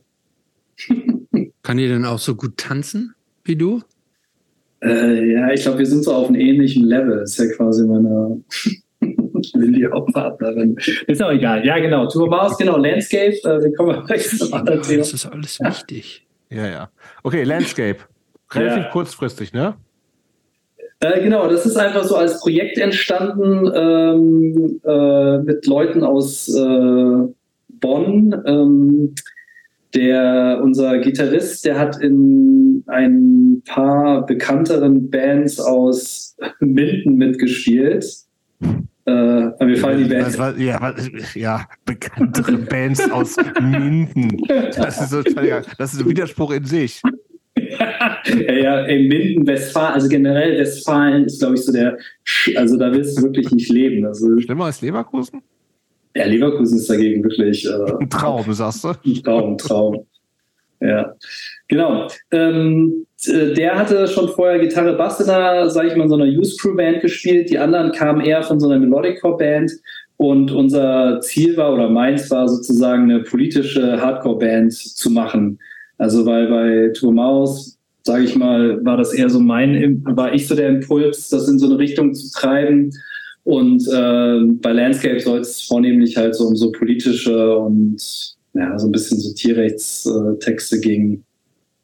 Genau. Und Landscape war eine reine Projektband. Wir haben wirklich äh, extrem selten gespielt. Und ich glaube, insgesamt sind wir in äh, vier, fünf Jahren auf 20 Konzerte gekommen.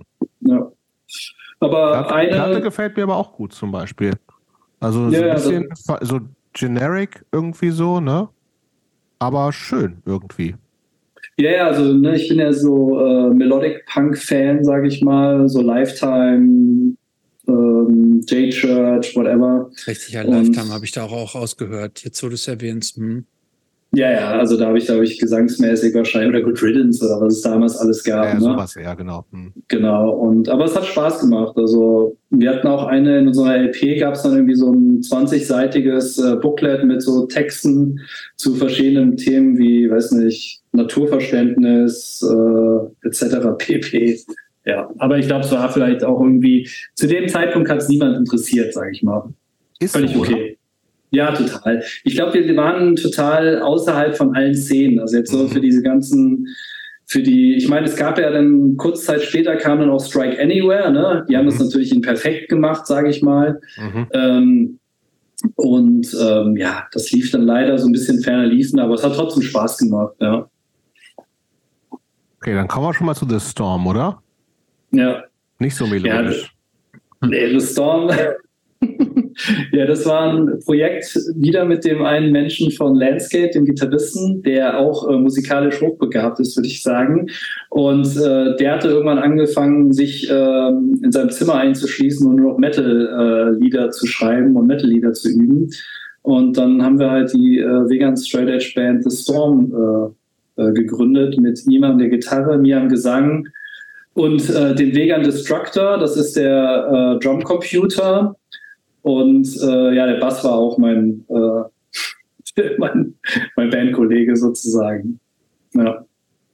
Und The Storm war halt wirklich äh, brutaler Vegan Straight Edge äh, Mosh Metal mit war das. Äh, Metal, genau, Metal mit äh, Fatality-Texten für alle Fleischfresser, Trinker, Drogenkonsumenten etc. pp. Ja. Aber schon auch ironisch. ja, ja, also was ist denn auch ernst, was ist ironisch? Aber naja, aber die Texte sind Vegan trotzdem- Reich ist ernst. Raid war ernst.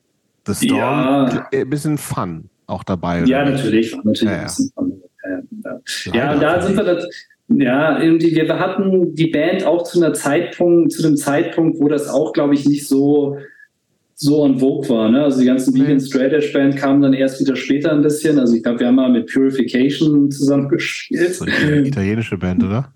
Ja, genau. Ansonsten haben wir zwei Konzerte mit The Vast gespielt. Äh, hervorragende Band, aber eher so Prog Rock. Äh, Sag das nochmal, weil das war gerade ein bisschen bei mir was abgehakt. Äh, The Vast, die waren, glaube ich, Ja, auch ja, Äh, so, eh, ne? also so komplett andere Musik. Und Ja. dann waren wir, glaube ich, immer in Schweinfurt auf dem Trainspotting gespielt oder so. Ja, aber es war, also ich bin immer noch, ähm, hat Spaß gemacht und ich bin immer noch daran dran irgendwie, äh, ich kann jetzt sagen, nicht sagen mit welchem, ich versuche immer noch die äh, Demo-Songs auf eine Tenage zu pressen mit einer anderen äh, älteren deutschen Vegan Straight Edge Band. Ja. Hm.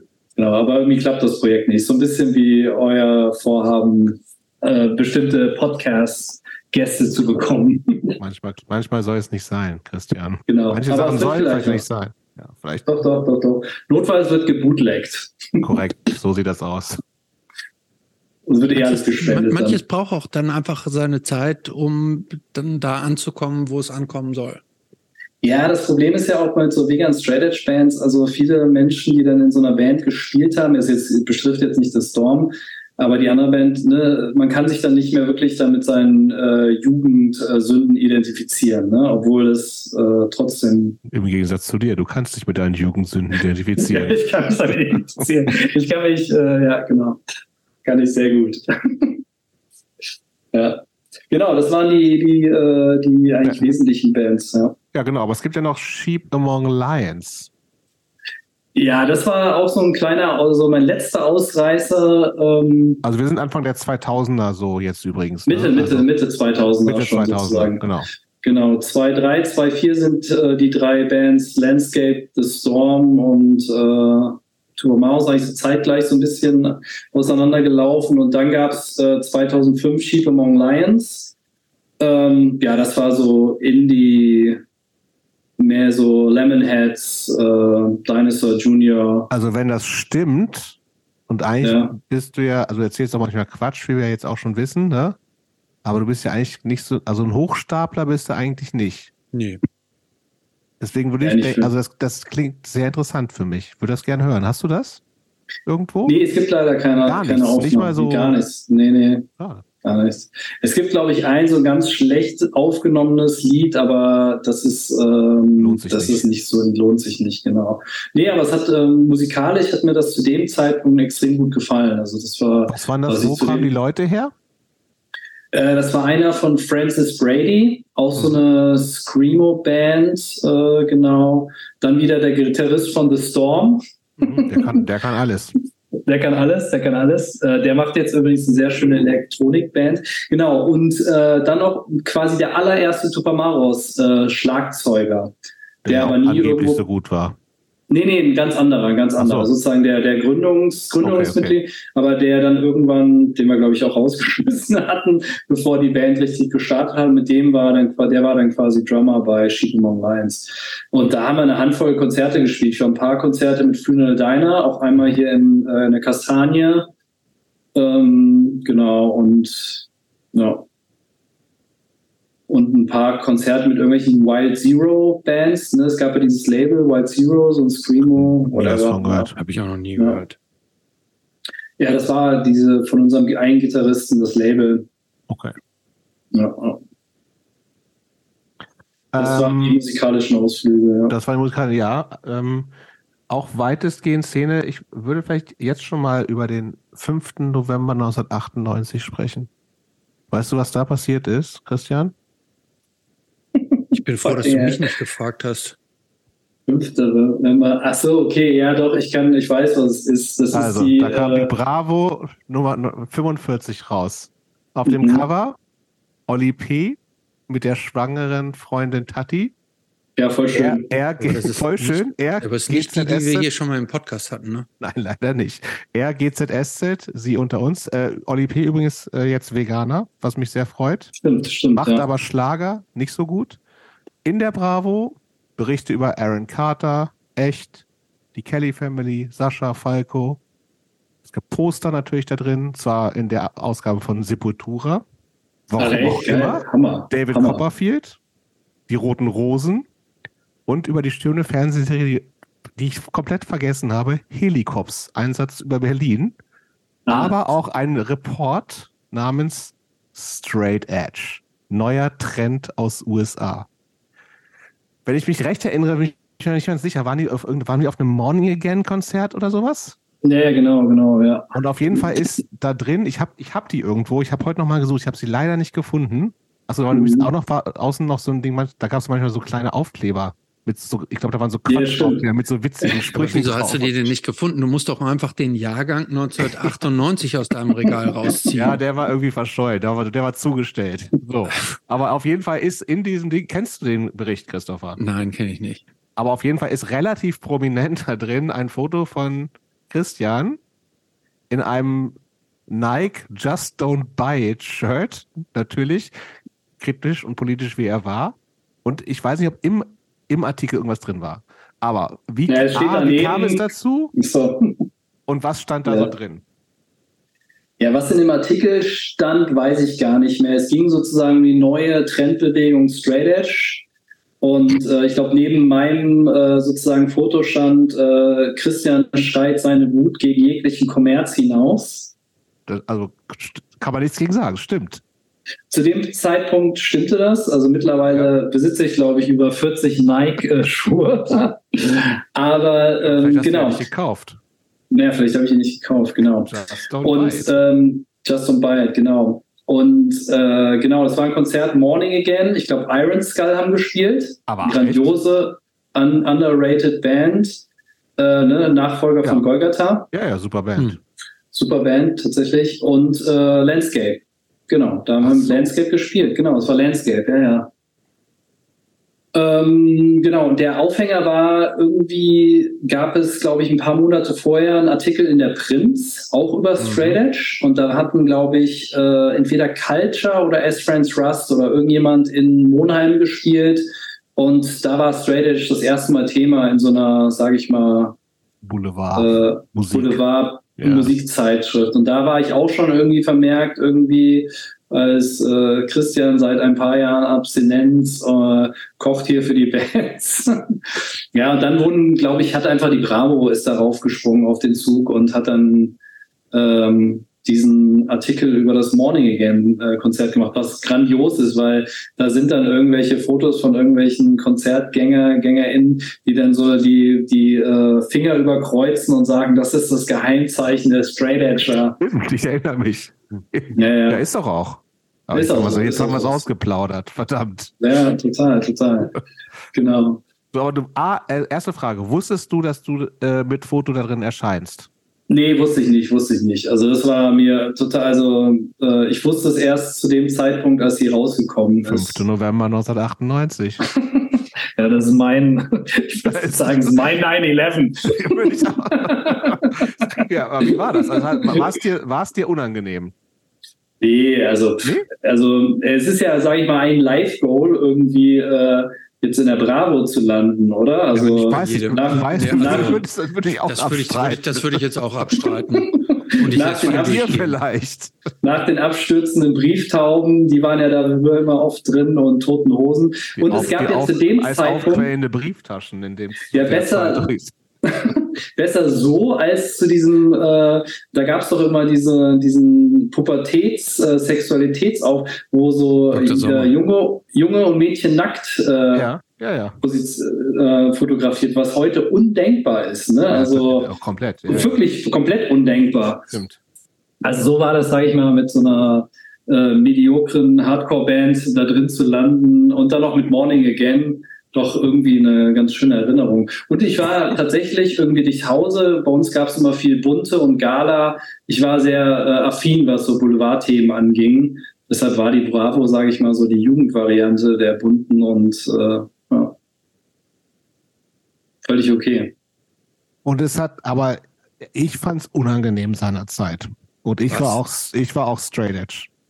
Ja, also bei mir war es schon immer, who cares? Also ich meine, jetzt wo wir auch vorhin mal kurz so über äh, Lost and Found oder so geredet hatten, also ne, dieses ganz, diese ganze Aufreger über wer mit was Geld macht oder wo ein Barcode drauf ist, also das kam ja wirklich. Das war nie Thema bei dir? Ich fand es immer so, die Aufregung kam doch wirklich aus dem Lager der gut Betuchten, sage ich mal. Absolut, klar. Also, so, ja. nee, ich fand, und ich empfand das damals dann schon so ein bisschen, äh, ja, also und wie oft wurdest du darauf angesprochen? Ja, es gab dann tatsächlich, ich war irgendwann bei, bei meinem Freund da, der dann mit dem ich später auch Cheetomong Lions äh, ähm, gespielt haben. Wir haben uns am Abend immer irgendwie Fernsehen geguckt und äh, Pizza bestellt und dann kam irgendwann mal ein Anruf und dann hat irgendein Typ, ich weiß gar nicht, vom Broken Silence Magazine oder so, hatte irgendwie über Umwege, hat erst meine Mutter angerufen und die hat dann gesagt, ja, der ist vom André. hat mich da angerufen und mir dann vorgeworfen irgendwie, dass ich dann der Bravo war.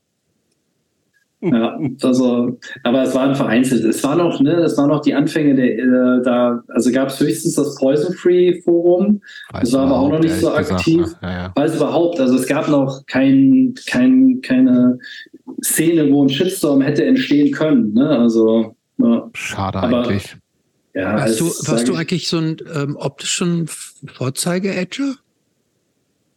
Ja, ich hatte ne, damals schon diesen typischen äh, Clean-Cut-Haarschnitt und äh, sehr adrett auf jeden Fall. Adrett? Ja, ja, ja, Krishna. Also sage ich mal ganz, also ja, ganz normal. Wie jetzt? So, Wie jetzt? Ich sehe seh genau. genau. Ja. Adretter Typ. Ja. Aber leider kein Nike Just Don't Buy It Shirt mehr. Das habe ich aber noch, das habe ich noch, ja. Das trage Kriegst du das manchmal zu deinen Nike-Schuhen? Ja, natürlich. Ja, ja. Finde ich gut. Ja, ja. Ja, ich hätte voll Widersprüche. Total, total, ja. ja. Kann man ruhig auch mal zeigen, finde ich. Auf jeden Fall. Gut, dann haben wir das wenigstens auch geklärt. Aber ich hätte ja. echt gedacht, dass es da mehr so eine, so eine Art Shitstorm gab. Aber wenn das auch wirklich noch vor diesen ganzen, was gab es dann hier, Poison Free, Mafia, bla bla. Ja, nee, das war also, da, wenn. Da wäre, hätte sich vermutlich äh, das Maul zerrissen worden. Nee, also, nee, weil ich war ja teilweise auch auf Poison Free aktiv und so das würde ich wissen, wenn das okay. irgendwie noch, das war wirklich später dann eher mit Poison Free. Ja. Gut. Wo machen wir weiter, Christopher? Ich würde sagen, wir machen mal, wir, wir springen jetzt, also altersmäßig müssten wir inzwischen, ich habe es nicht mitgehalten, Mitte, Ende ja, 20 schon fast sein. Ja, ne? ja, ja, da sind wir, ich, ja. Ich würde, glaube ich, jetzt gerne mal äh, über dein Studium bezüglich. Ja, wir lassen jetzt mal Musik und Szene weg, ne? Lassen wir jetzt mal weg. Und ich würde jetzt gerne mal so ein bisschen über Studium, Job und ja. sowas äh, sprechen. Du hast es eben schon erwähnt, du hast in Bonn studiert. Erzähl uns doch noch mal ganz kurz, was. Ja, also ich bin also auch so diese typische Generation, äh, die einfach angefangen hat zu studieren um des Studieren Willens. Ne? Also sozusagen, man fängt einfach an und ist sozusagen im Studium, um irgendwie andere Sachen nebenher zu machen. Das war auf jeden Fall damals so äh, on vogue, sage ich mal. Und äh, die meisten haben ja dann, äh, dann auch irgendwie 10, 15 Jahre studiert. Das ging ja noch. Wahrscheinlich, ne? Naja, und ich habe dann halt irgendwie, weil ich auch nicht wusste, was ich studieren sollte, habe dann irgendwie äh, mit Japanologie, anfangs noch, noch Volkswirtschaft und äh, Politologie äh, angefangen. Und, ähm, und? Ja, das. Und genau, und die Volkswirtschaft hatte ich dann äh, abgebrochen und habe es dann durch. Äh, ja, genau. Für, durch vergleichende Religionswissenschaften mit Schwerpunkt Islamwissenschaften äh, ähm, studiert. Ja. ja, also das muss man sich doch mal auf der Zunge zergehen lassen. Vergleichende Religionswissenschaften mit Schwerpunkt Islam, das ist doch kein Fach, was man, ich studiere jetzt mal irgendwas. Naja, man muss sagen. Und du hast uns gesagt, du, du kommst aus so einem, quasi aus so einem agnostischen Elternhaus wie viel denn da, also Japanologie kann man ja nachvollziehen. Ne? Kann man dann, äh, ähm, VWL kann man auch irgendwie nachvollziehen. Ja. Irgendwie versteht man, wie die Welt funktioniert, so äh, vermeintlich. Äh, aber ähm, wie kommt man denn darauf, vergleichende Religionswissenschaft mit Schwerpunkt Islam zu studieren, wenn man damit überhaupt nichts am Hut hat? Also weder mit dem lieben Gott noch mit Allah noch mit irgendjemand. Ja, ich glaube, diese, dieser Schwerpunkt Islamwissenschaften, ich weiß jetzt nicht, ob Dennis auch schon erzählt, der hat ja richtig Islamwissenschaften, glaube ich, studiert. Ne? Ich weiß gar nicht, ob er was dazu gesagt hat. Also er spricht ja auch Türkisch. Ähm, ja. Genau, ist ja auch egal. Ähm, nee, es kam, glaube ich, einfach dadurch, dass ähm, ich tatsächlich diese die ganze ne, äh, Krishna-Sache, äh, Shelter 108 etc., da so eine gewisse Affinität zu hatte und ähm, ich glaube, es war damals auch irgendwie so vergleichende, vergleichende äh, Religionswissenschaft so als relativ einfaches Fach. ich dachte, das nehme ich, nehme ich doch. Und äh, es war dann letztendlich relativ spannend. Und ich glaube, der Turn zu Islamwissenschaften kam dann so ein bisschen oder zu diesem Schwerpunkt Islam, weil zu dem Zeit irgendwie äh, ist auch wieder so ein äh, totales Nonsens-Thema. Gab es irgendwie bei dieser ganzen äh, Hardline-Bewegung, das sind auf einmal alles äh, mhm. Islamisten geworden. Mhm, und äh, irgendwie habe ich dann irgendwie auch so den Blick irgendwie auf den Islam gerichtet und fand es halt extrem spannend. Und, aber äh, was ist mit diesen, du hast jetzt schon sowohl Krishna als auch Islam erwähnt und das spannend finden, aber war das auch so, dass ich beschäftige mich mal wirklich damit und oder ist es so ein Interesse-Ding gewesen, auch zu sagen, das wäre auch was, wo ich vielleicht auch so ein, meinen Glauben hingeben kann? Oder war das nie eine Option für dich? Ich glaube, so das so Glauben zu nennen, ist so ein bisschen zu schwierig, aber ich, ja, ich, ich, also diese Affinität kann ich halt auch nur so aus so äh, weiteren persönlichen Beweggründen erklären, aber ja, das Oh, ja, ich glaube, da müsste man, glaube ich, so ein bisschen so tiefer in meine. Machen wir. Äh, Machen wir jetzt. Also das würde mich mal interessieren. Ähm, ja, wie soll man es beschreiben? Also es ist jetzt wirklich so ein bisschen persönlich. Also ich glaube, mich hat halt tatsächlich so ähm, dieses ganze 108, äh, äh, die Texte so von 108, ich weiß gar nicht, ob es unbedingt Shelter war, aber so, die haben mich schon irgendwie so ziemlich äh, äh, gepackt. Also und ähm, ich glaube, das hat halt also so ein bisschen damit so mit so persönlich Erlebten aus der Kindheit zu tun, wo ich dann halt irgendwie so eine ja so Bezug nehmen konnte auf diese ja, ich weiß nicht, wie ich es jetzt genau umschreibe, aber diese Auseinandersetzung mit Körper, mit Sexualität, mit Geist etc. pp. Und ähm, das hatte eine extreme Attraktivität und gerade wie es dann sozusagen ähm, auch, ich, ich sag jetzt mal gerade 108 auch irgendwie aufgegriffen haben. Also und ich glaube, das war so mein Bezugpunkt zu sozusagen zu dieser ganzen Krishna-Sache. Und ich war dann tatsächlich auch eine ganze Weile so eigentlich immer so ein bisschen inkognito ähm, im Tempel in, in Köln. Also bin da so ähm, sonntags öfter mal hingefahren. Ich kannte dann tatsächlich auch die ganzen Leute vor Ort, aber das wusste eigentlich auch niemand von meinen ganzen Bekannten. Also ich war da immer wirklich so ein bisschen, äh, ja, wie so bei den anonymen Alkoholikern. Ich sag so, so heimlich hingefahren. Anonymer Krishna. Ja, und das war aber auch ganz obskur, weil ich bin da halt immer hingefahren, war letztendlich, wie gesagt, eigentlich auch eher so links sozialisiert. Mhm. Und äh, aber es hat mir halt irgendwie gefallen und man hat dann aber auch wirklich die obskursten Leute getroffen. Also zum Beispiel einer, der bei Notdurft gespielt hat. Kennt ihr noch Notdurft? Ja. Eine Bielefelder Band? Ja, ja, so eine, so eine Punkband. Ich, ich bin erstaunt von mir, was, was ich heute alles weiß. Hab ich genau. auch sofort, ich habe sofort übrigens wieder so ein Cover vor Augen. Da ist so ein Typ am Strand, der so ja, kann so Liegestütz macht oder bumst. Ich weiß es nicht genau. Ist ja auf jeden ja, Fall. Da waren auf jeden Fall gestrandete Persönlichkeiten, also wie ich. Und dann auch zum Teil auch Leute aus der Hardcore-Szene. Ich weiß noch, äh, wie hießen sie nochmal aus äh, Vale, ne, aus, aus, ja, aus Hannover. äh, Leute, die natürlich dann alle irgendwann später getroppt haben.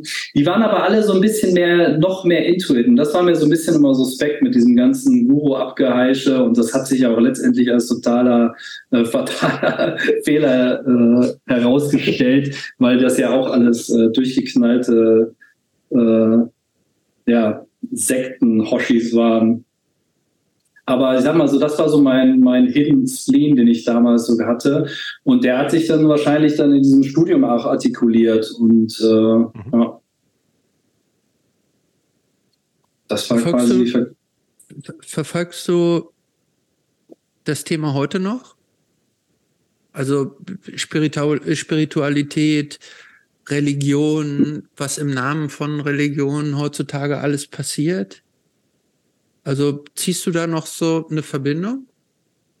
Ähm, ja, ich sag mal, ich habe ja so meine politische Sozialisation ging ja so in der, in der Linken dann so, ich sag mal in Anführungszeichen, in so diese antideutsche Ecke.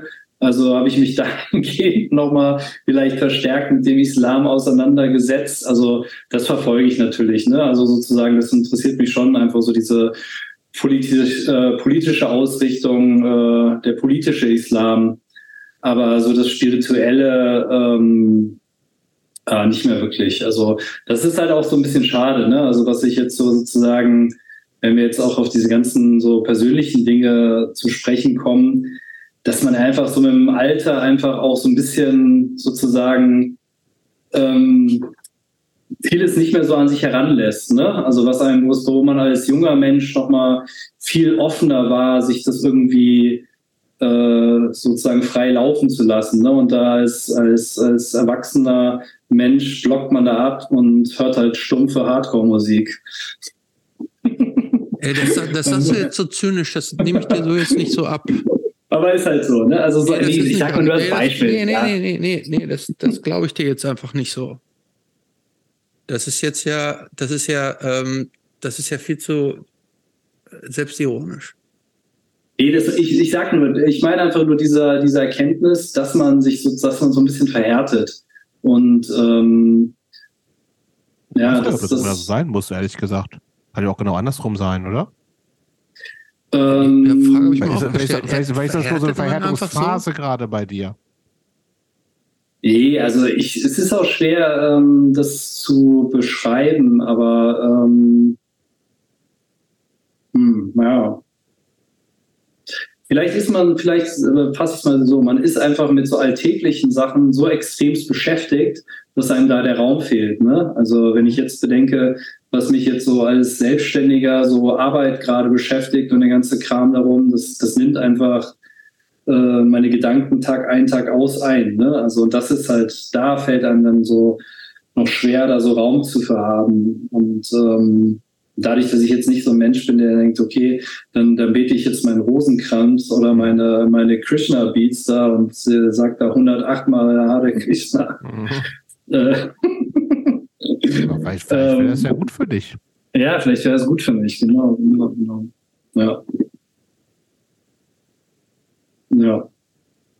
Aber ich sag mal so, das war sozusagen der Zugang vielleicht zu den, äh, zu ja, den vergleichenden Religionswissenschaften. Und äh, ja. Aber so, du bist, heißt, heißt aber auch gleichzeitig, du bist, hast da irgendwie so ein Interesse, also eher gesteigertes vielleicht auch eine Zeit lang gehabt, also jetzt, aber komplett da drin aufgegangen oder das komplett für dich übernommen? Irgendeine von diesen äh, Geschichten hast du nicht?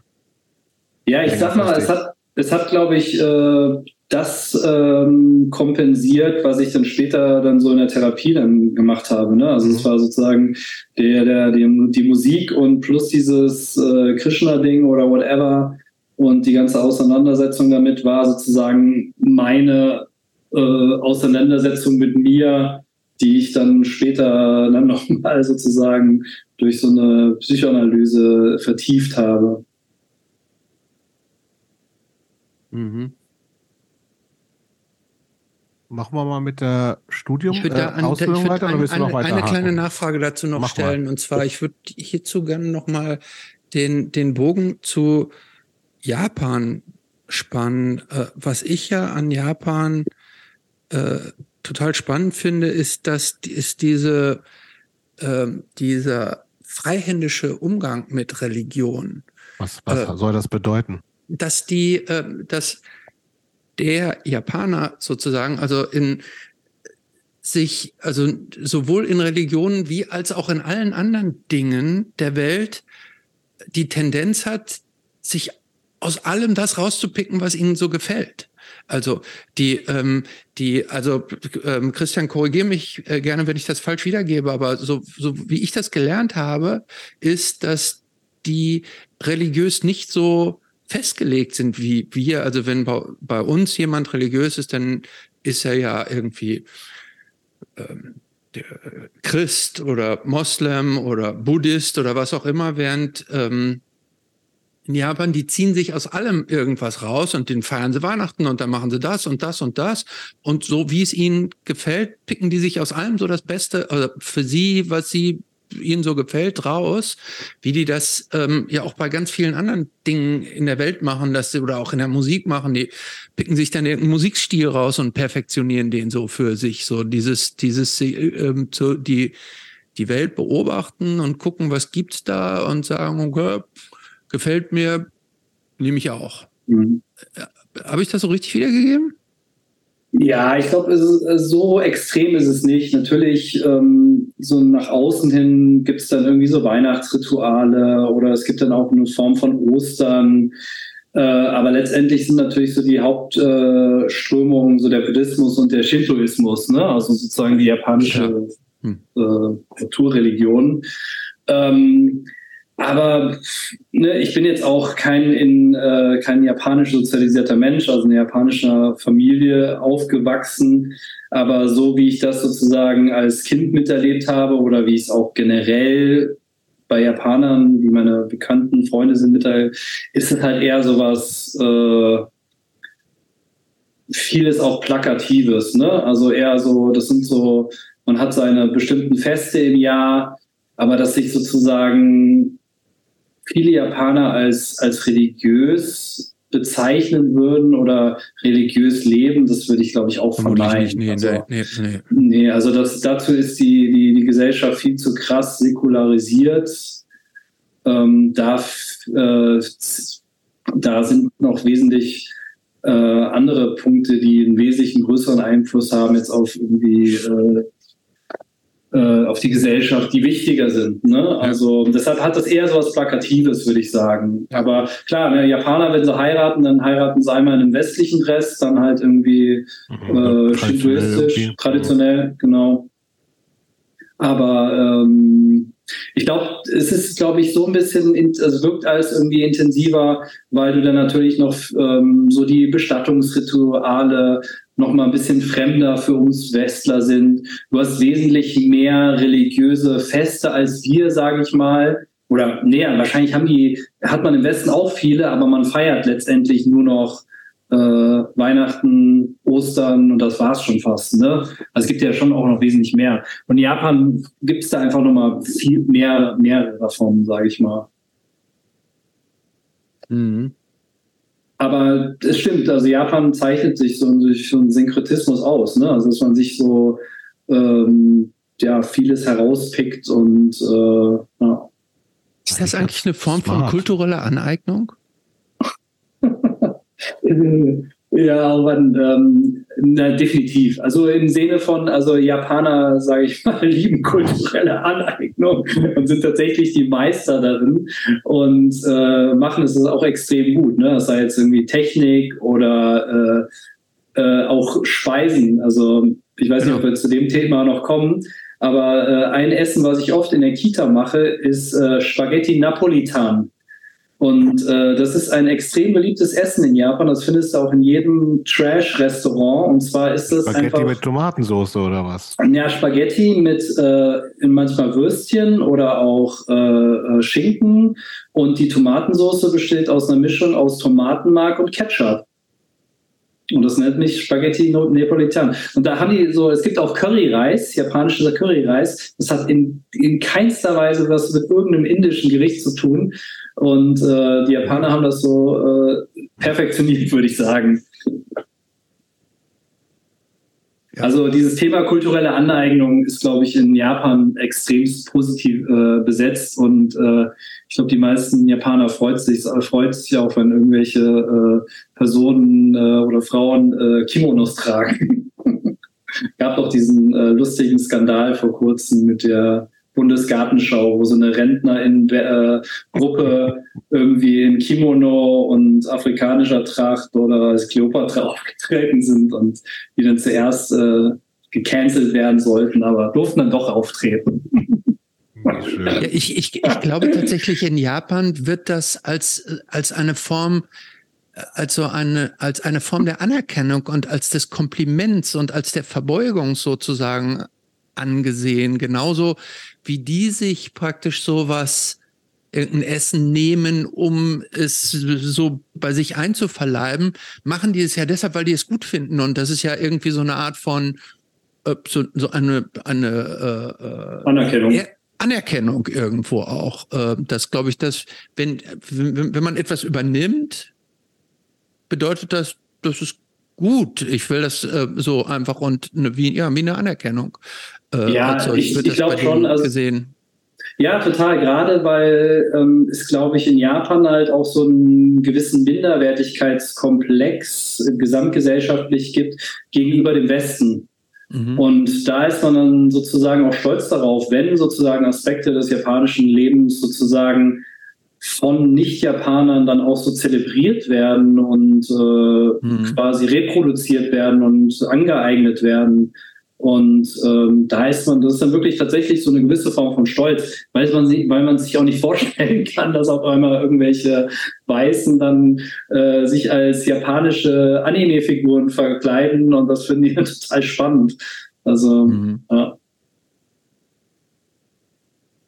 ist, glaube ich, ein anderer Approach dazu. Aber man muss auch sagen, also die japanische Gesellschaft kann man jetzt in den ganzen Diskursen, wie sie jetzt hier im Westen sind, auch in keiner Weise vergleichen. Und äh, wenn man jetzt irgendwie das Thema Rassismus oder aufbringt in Bezug auf Japan, das ist dann auch nochmal ein extrem heikles Thema. Ne? Also. Mhm.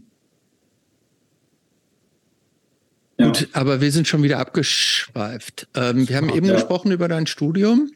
Genau dass du ja ähm, eigentlich nur so gemacht hast, um irgendwas zu studieren. Ähm, hast das aber abgeschlossen, oder? Ja, ja, ich war auch relativ schnell. Also ich glaube, ich habe fünfeinhalb Jahre studiert, was ja eigentlich fast Regelstudienzeit ist, mit irgendwie so einem Japan-Aufenthalt Japan noch zwischendurch. Und ähm, jetzt auch extrem Spaß gemacht. Ich hatte auch in kurzer Zeit noch überlegt, in der Wissenschaft zu bleiben, aber ich war dann, sage ich mal, von meinem, von meinem Nerditum, was ich ja in keiner Weise habe, irgendwie nicht so prädestiniert dazu. Weil ich glaube, wenn man in der Wissenschaft arbeitet, muss man sich halt, äh, ne, sage ich mal, hundertprozentig da dedicaten und das war nicht so mein Ding. Aber es hat extrem viel Spaß gemacht. Also das ganze Studium war auch noch als Magisterstudiengang äh, extrem gut gestaltet, sodass man sich das heraussuchen konnte, was einem auch selbst Spaß macht. Und äh, ja. Ja, und dann? Studium abgeschlossen?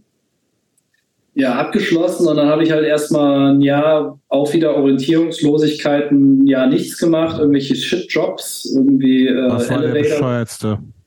der bescheuertste war wirklich halt irgendwie Aufzugsboy in der Köln Arena. Und da haben wir dann bei irgendwelchen Rockkonzerten oder bei Karnevalspartys äh, haben wir jeweils im Aufzug gestanden, noch mit einem Bekannten von mir und hoch und runter gedrückt, wenn irgendwelche Gäste kamen. Weil die das nicht Stunden, selber können? Acht Stunden lang. Ja, weil sie es anscheinend nicht selber können, weil sie dann sozusagen noch erstmal gucken mussten, in welchen Stock sie wollen. Acht Stunden lang im Aufzug äh, stehen. Das war brutal. Okay, aber also, du bist immer mit vielen Luft unterschiedlichen auch, ne? Menschen zusammengekommen. ja, aber es war wirklich, also es war wirklich auch ein Tiefpunkt meines Daseins. War das gut bezahlt also, wenigstens? Nee, es war besser, sage ich mal, bezahlt als wirklich so ein extremer Shitjob, aber okay. es war okay bezahlt, sage ich mal, ja. ja. Du bist in D-Mark oder schon in Euro? Äh, das war, das war Euro, das war ja so 2,4 oder 2,5 oder so. Bist du dann ja. schon bei diesem, du bist ja, warst ja irgendwann im Westerwald, ne? Genau, das Oder war zumindest das, bei dem Verlag gelandet. Ja, ja, genau, das war sozusagen mein erster richtiger Job. Also ich war ja nicht wirklich anime-affin, aber ich hatte sozusagen ne, die Fähigkeit, fließend Japanisch zu sprechen. Und die hatten sozusagen für diese Anime- oder Japan-Pop-Kulturzeitung jemanden gesucht, der Japanisch spricht, Japanisch lesen kann. Ähm, genau, dann habe ich da ein Volontariat angefangen und ein Jahr für diese Zeitschrift gearbeitet und war dann sozusagen mitten in diesem Anime-Thema drin. Und ähm, genau. Und erklär doch vielleicht noch mal, äh, erklär doch vielleicht noch mal für diejenigen HörerInnen, die sich da nicht so auskennen. Mich zum Beispiel. Ähm, erklär doch mal genau noch mal den Unterschied. Was ist Anime? Was ist Manga? Für uns da mal an ja. in diese, in diese. Und was ist das Geiste daran? ja, also Anime ist sozusagen die japanische Zeichentrickfilm. Es ist auch ganz wichtig zu sagen, Anime darf man wirklich nur auf aus Japan produzierte Animes, äh, Zeichentrickfilme benutzen. Heidi. Und Heidi ist zum Beispiel auch ein Anime oder auch ja. äh, Biene Maya ist auch mhm. ein Anime, genau. Okay. Und die sozusagen, sage ich mal, bei nicht anime-affinen Menschen bekanntesten Anime sind wahrscheinlich hier diese Ghibli-Filme, ne? Mein Nachbar Totoro, das sagt vielleicht jeder, jedem Mir was. Nicht. Also genau. Und ähm, der Spirited Boom, Away. Spirited Away, genau, genau. Ähm, Shiros Reise ins Zauberland heißt er, glaube ich, auf Deutsch. Ähm, und ähm, den ersten Boom in Japan, also in Japan gibt es Anime seit den 60ern, 70ern. Und den ersten Buben gab es halt in den 80ern, wo ich da gelebt habe. Und der schwappte dann langsam Ende der 90er auch nach Deutschland über. Und dann brach das halt überall aus. Also dann gab es halt irgendwie diese Anime-Conventions, DVD-Käufe, VHS-Käufe, Verkäufe. Und da ist eine riesige Szene mittlerweile entstanden, die Überschneidung mit der Manga-Szene hat. Und Manga sind sozusagen japanische Comics, also von Japanern, Japanerinnen gezeichnete Comics und ähm, die sozusagen dadurch die Überlappung haben, dass die Comics, diese Manga halt als Anime oft adaptiert werden. Und Anime-Fans lesen Manga und Mangas, immer Manga-Fans gucken Anime. Und die treffen sich alle oft auf so Conventions, verkleiden sich als ihre Anime- oder Manga-Helden und äh, lieben halt diese japanische Zeichentrick- und äh, Comic-Kultur mit all seinen Elementen, mit dem japanischen äh, äh, Food, äh, japanischen Essen, japanische Technik, Technologie, Gaming-Kultur kommt da noch mit rein, genau. Wenn ich jemand fragen würde, wovon handeln die eigentlich, diese Animes äh, und Mangas? Kann man da, gibt es da so so Kernthemen? Ja, das ist, glaube ich, schwierig zu sagen. Also, ähm, na, wenn du jetzt, wir hatten ja diese Ghibli-Filme gerade genannt, äh, da gibt's halt auch, geht's halt immer so um so äh, tatsächlich so politisch, soziale Themen, Naturzerstörung, menschliche Gier, whatever. Ähm, aber generell ähm, generell muss man sagen, äh, umfassen die wirklich alle Themen. Und der Punkt ist halt, was äh, so Anime angeht, du hast halt eine japanische Gesellschaft, die extrem reglementiert ist. Und dadurch, dass sie halt auch so, ich, ich würde es jetzt so triebunterdrückt ist, ist sie halt ein äh, extrem guter Herd für fantastische Stories. Und die finden sich halt tatsächlich dann halt auch gerade in so Anime wieder. Ne? Ähm, und das ist, glaube ich, das Tolle an Anime, dass du einfach manchmal wirklich unglaubliches äh, Storywriting hast, ähm, mit natürlich auch schönen Animationen. Kann man ähm, für die ZuhörerInnen, die äh, sich da überhaupt nicht auskennen, aber da mal rein dippen wollen würden, ja. was würdest du da empfehlen? Gibt es so, sind das, das sind viel auch Serien, glaube ich, oder? Genau, es sind viel Serien, aber es gibt schon so, sage ich mal, äh, so Klassikerfilme, die man vielleicht erstmal gesehen haben sollte. Welche würdest du denn da empfehlen? Ähm, ja, das sind zum einen halt Akira, der ist ja vielleicht bekannt, äh, so ein neo-dystopischer ja. Sci-Fi, äh, ja. total abgespaceter äh, Film. Und dann Ghost in the Aber ich Shell. muss sagen, ich finde den Film nicht so gut, äh, nicht so gut. Gibt es da nicht mehrere Verfilmungen so von? nee, Akira gibt's nur einen. Du meinst Ghost in the Shell vielleicht noch, ne? Ja, weiß nicht. Ja, der Da andere wäre mal so ein paar Hefte von. Nee, genau. ich fand die, ich fand die, ich fand die, äh, die Comics von Akira fand ich deutlich besser als die Verfilmung, wenn ich es richtig in Erinnerung habe. Ja, das ist das Ding. Ne? Du hast halt immer die Manga-Vorlage und dann hast du die Verfilmung. Aber der Akira-Film ist auch grandios. Also da kann man wirklich nichts Okay, sagen. Also die sind auch bekannter als die, als die Manga, sage ich Mhm. mal.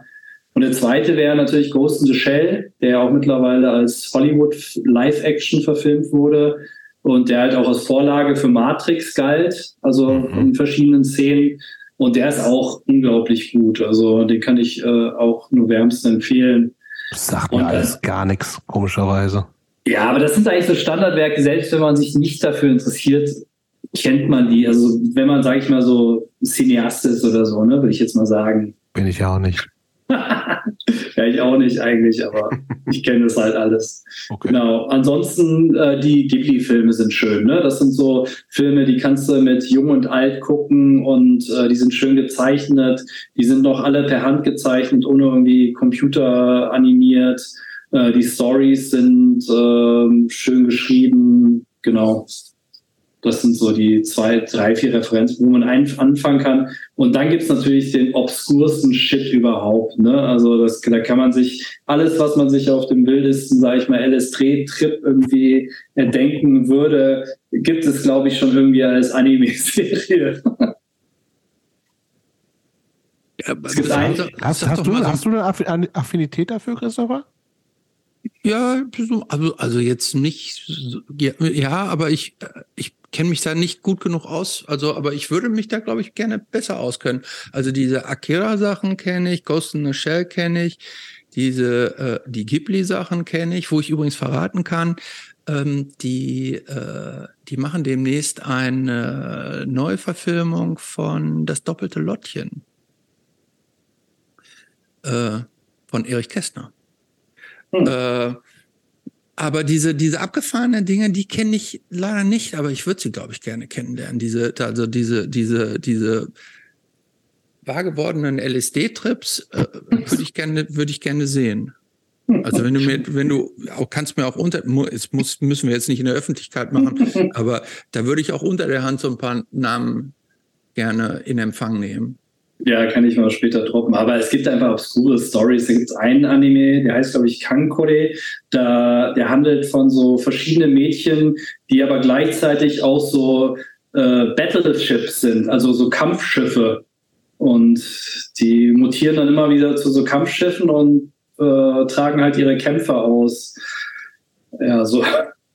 Oder ein, ein beliebter ist auch Girls and Pants and, and, and Girls und and Panzer. Also der deutsche Begriff Panzer. Und die fahren die ganze Zeit irgendwie in Panzern rum und bekämpfen sich. Hm. Sowas halt, ne? Halleluja. Ja, Ja, also, ja. Ähm, Aber es ist eine nette Szene, muss man sagen. Also die ganzen Anime-Fans, also ich treffe die ja sozusagen, wenn ich auf so Convention sind, wo ich auch mal mit meinem Vertrieb einen Stand habe. Das sind alles sehr äh, angenehme Zeitgenossen. Gibt es da Überschneidungen zu so einer zu dieser Furry-Szene? äh, minimals, minimals. Also man trifft ab und zu mal so Furries auf den Conventions und äh, ich mache mir immer so einen Witz draus und frage, ob sie, äh, ob äh, er, er oder sie jetzt ein rechter Furry ist, weil in den USA ist das ja anscheinend ein großes Problem mit Nazi-Furries. Ah, Wirklich? Ja, ja, da gibt's ganz viele Nazi-Furries. Die haben dann auch irgendwie so SS-Kleidung an und sind dann irgendwie auf diesem Troll-Forum 4chan unterwegs und äh, naja, aber in Deutschland nicht. Es gibt, glaube ich, auch jedes, jedes Jahr gibt's immer die europäische Furry Convention in dem Estrell in Ja, und weißt du, wer da letztes Jahr war? Ich. du. Ja. Naja, Mit meinem Sohn. Und das, ja, war, geil. das war mega geil. Und da Aber hab das dann, ultra bizarr, oder? ja, also was ein bisschen scheiße war, dass davor sein Fahrrad geklaut wurde. Und ich dachte, was für ein Arschloch klaut Von eigentlich einem Furry. Von einem Furry. Ihr habt noch den Das- Schwanz sehen. Das möchte ich fast ausschließen, weil ich nämlich das Gefühl hatte, dass die alle ultra, also erstens, also klar, du weißt ja nicht, wer da drunter steckt, ne? Mhm. Aber ich habe das Gefühl, dass, dass die alle super respektvoll auch so, also, weil du dich halt ja komplett versteckst quasi, mhm. ne? Aber trotzdem ja so, ist ja so eine, die umarmen sich ja die ganze Zeit und so. Ich glaube, dieses so, alles ist alles ja auch so sehr queer positive und bla bla bla, so zumindest war das da, also für mich sehr präsent und so. Ähm, mhm. Habe ich gesagt, es ist schon irgendwie faszinierend und cool und dass du irgendwie auch sagen kannst, scheißegal, wie ich eigentlich aussehe, was ich eigentlich vom Körper habe, ich nehme einfach einen neuen, den ich cool finde und alle machen, worauf sie Bock hat. Und ich fand, es war eine wirklich total positive, wenn auch etwas surreale Stimmung. Aber ich fand es. naja, siehst, du, siehst du, du hast also auch eine Affinität für sowas. Ja, also ich, ich fand es wirklich cool, es hat Bock gemacht, ich fand alles total nett und sah geil aus. Also ich, äh, also Nee, man muss auch sagen, also die Stimmung ist tatsächlich auf so Anime-Convention. Also da wird Kann wirklich je, also also ich meine, ich sehe es immer so, dass so die Anime-Szene oder gerade auch die, die immer so auf Conventions äh, ähm, auftreten, das ist sozusagen das, was sozusagen auch so die politische oder die queere oder sonst was Hardcore-Szene gerne wäre. Also mhm, wirklich ja. total hundertprozentig unvoreingenommen, äh, total offen, äh, Aussehen, Sexualität, Geschlecht ja. und total egal. Wobei man dann natürlich mal wieder sagen muss, also die konsumieren ja extrem sexualisierte, teilweise auch sexistischen Kram. Mhm.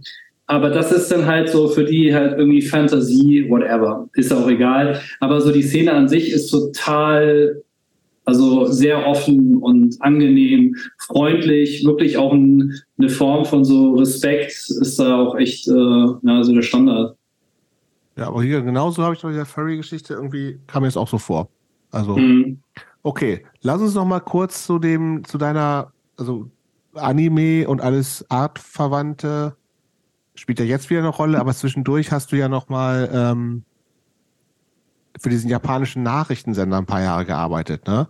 Wahrscheinlich ja. auch in erster Linie, weil du Japanisch sprichst, mhm. tippe ich mhm. mal. Ja, ja, Wie kam, wie bist du zu diesem Job gekommen und da hast du auch viel gemacht. Wie gesagt, in der wir haben uns da immer wieder auch mal so über den Weg gelaufen. Du hast ja irgendwie die obskursten, also auch wirklich so e-, echte politische Sachen gemacht, entweder hier passieren. Ich glaube, du warst irgendwie auch in äh, in Istanbul, als die ganzen Protester waren vor ein paar Jahren, also wurdest du auch tatsächlich von denen hin und her geschickt. Also was genau hast du da gemacht? Warst du vor der Kamera? Hast du irgendwie berichtet? Wie kam das alles? Mhm. Ja, das war diese Zeit, ich hatte vorhin erzählt, als ich dann irgendwie 2007 nach äh, Berlin gezogen bin, hatte ich ja immer so ein, irgendwie so einen Tiefpunkt in meinem Leben. Und das war ja gerade so Weltwirtschaftskrise und ich war als äh, Übersetzer, Dolmetscher unterwegs und irgendwie blieben da so die aus Aufträge aus und ich hatte mich auch extrem verschuldet. Äh, Warum? Und Wofür? Einfach ähm, vom Leben. Ich habe die ganze Zeit irgendwie äh, knietief irgendwie mit, weiß nicht, minus 5000 Euro im Disco gehangen und äh, letztendlich kein Geld verdient.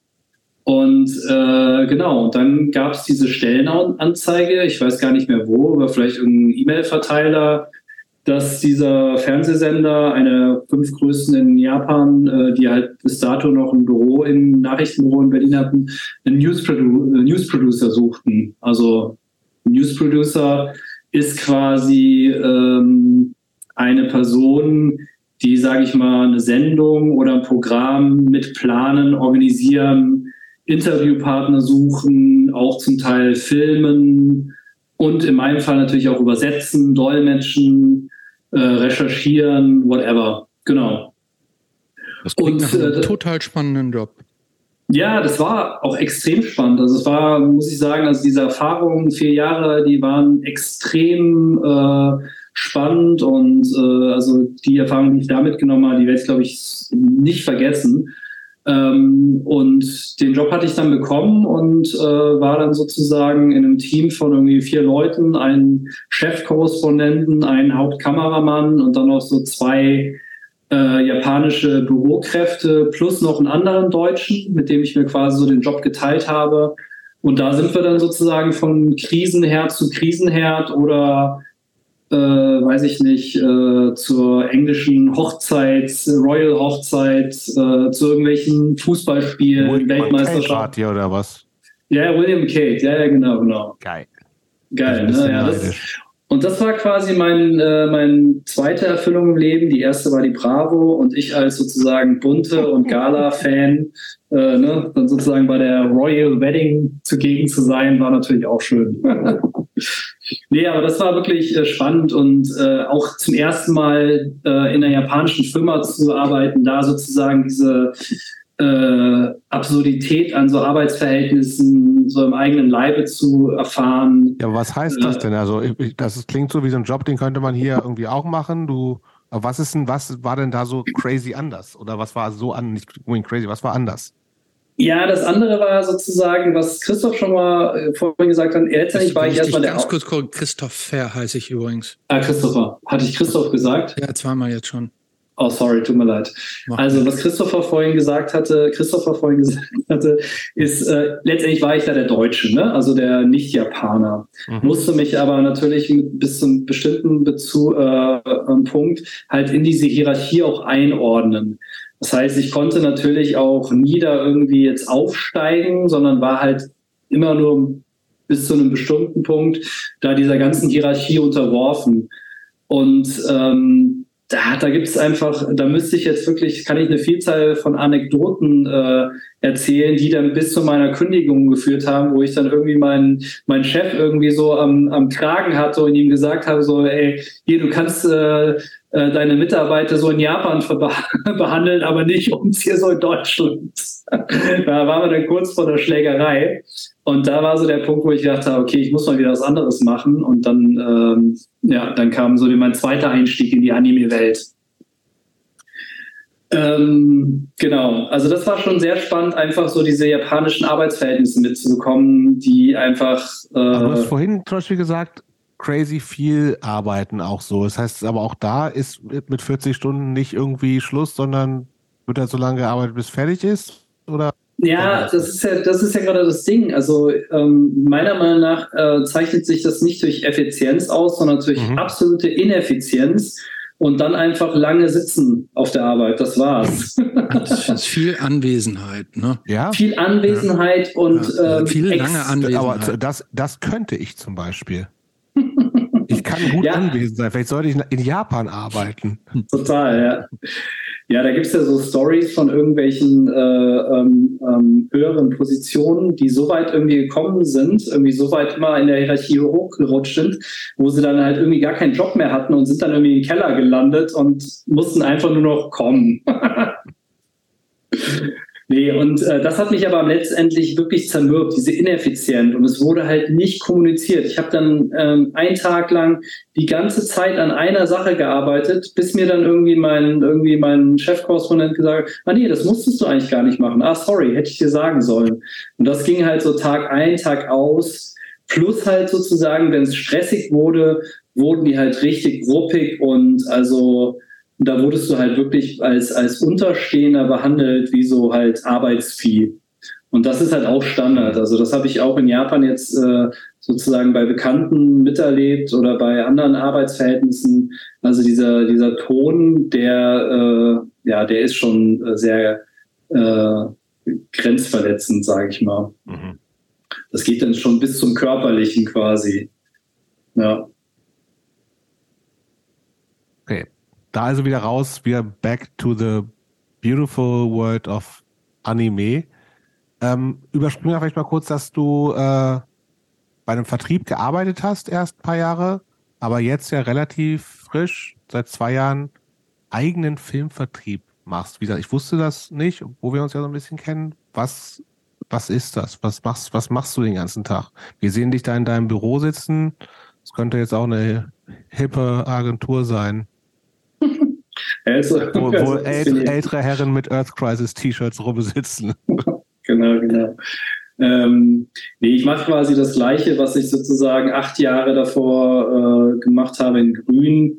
Äh, das ist sozusagen, es nennt sich Filmvertrieb, ist glaube ich so das Pendant zum Plattenlabel. Äh, man lizenziert Filmrechte oder kauft Recht, quasi. kauft die, genau, kauft die für eine bestimmte Zeit, für einen bestimmten Zeitraum. Äh, Film- und Serienrechte und publiziert die quasi hier im deutschen Markt. Also auf DVD, Blu-ray, oder halt dann digital auf irgendwelchen Plattformen wie Amazon, Netflix oder im Fernsehen. Es gibt tatsächlich nur ein, zwei Fernsehsender. Ja.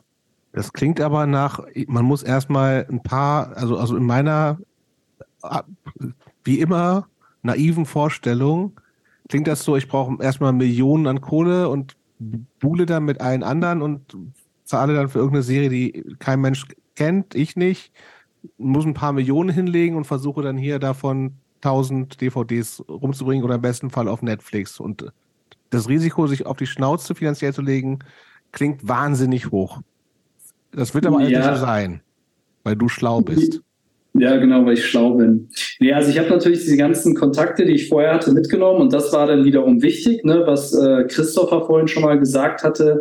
In Japan geht es sehr stark so nach Namen und wer du bist. Mhm. Und wenn du als, äh, wenn ich jetzt als Nobody irgendwie an eine, bei den japanischen Firmen angeklopft hätten, hätte, dann hätten die mir gar nicht geantwortet. Und dadurch, dass ich viele da in Japan schon kenne und durch sage ich mal, ich bin einer der wenigen, die, sage ich mal, direkt Japanisch mit denen reden. Also sie sprechen natürlich alle Englisch.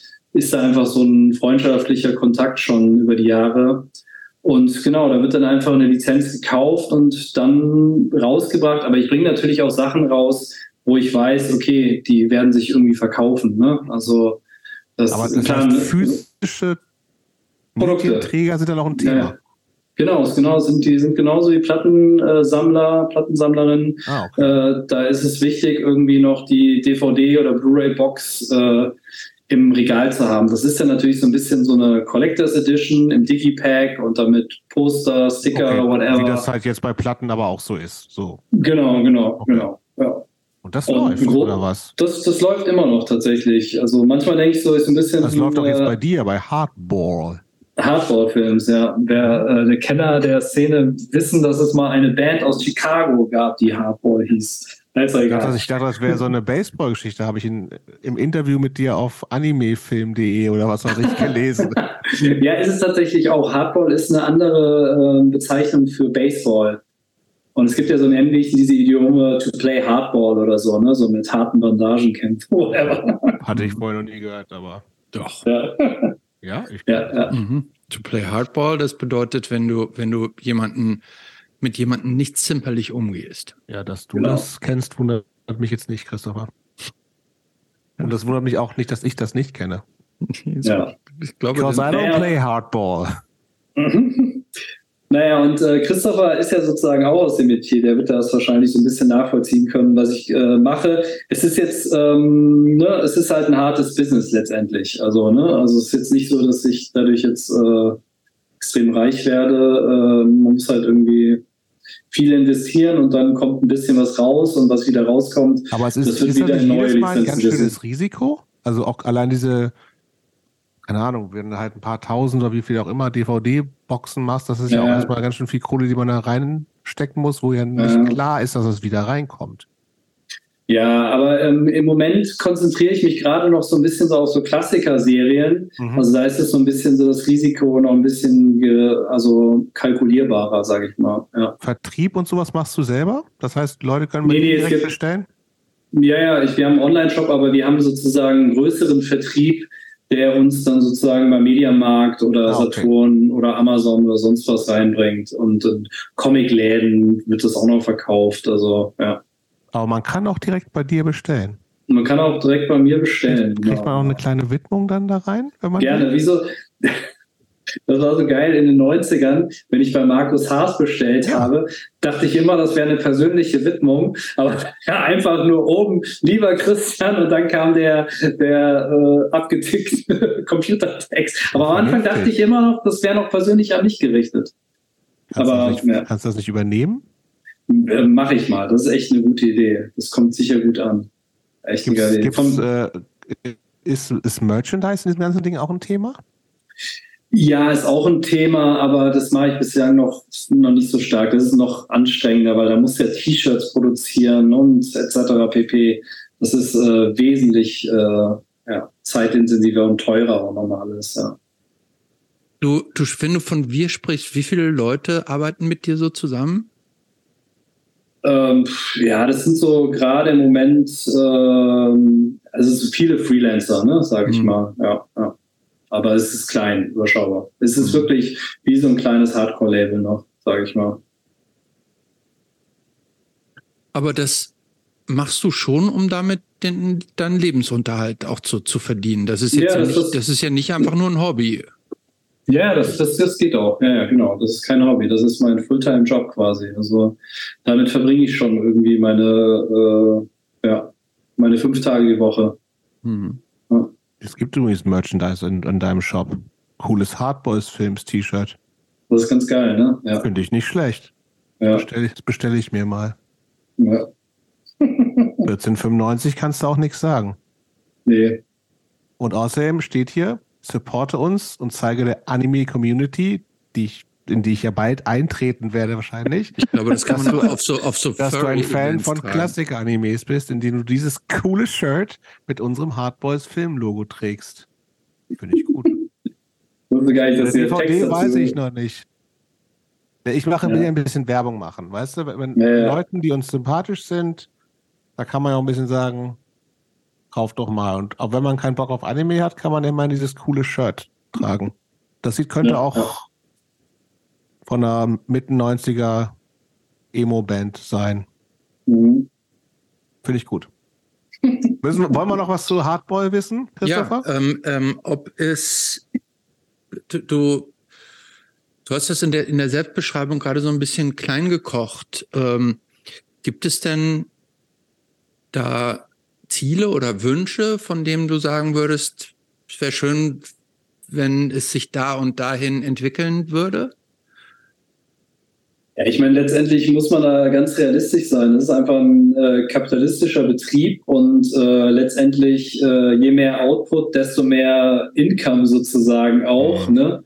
Und das ist halt so ein bisschen das Ding. Also äh, letztendlich Ziel, das ist halt das Tragische, ne? Man muss oder ich muss sozusagen größer werden, damit sich halt irgendwann mal in dem Ausmaße rentiert, sagen ich mal, wie ein normaler, guter Angestelltenjob, ne? Und danach vielleicht noch mehr hinaus. Also, mhm.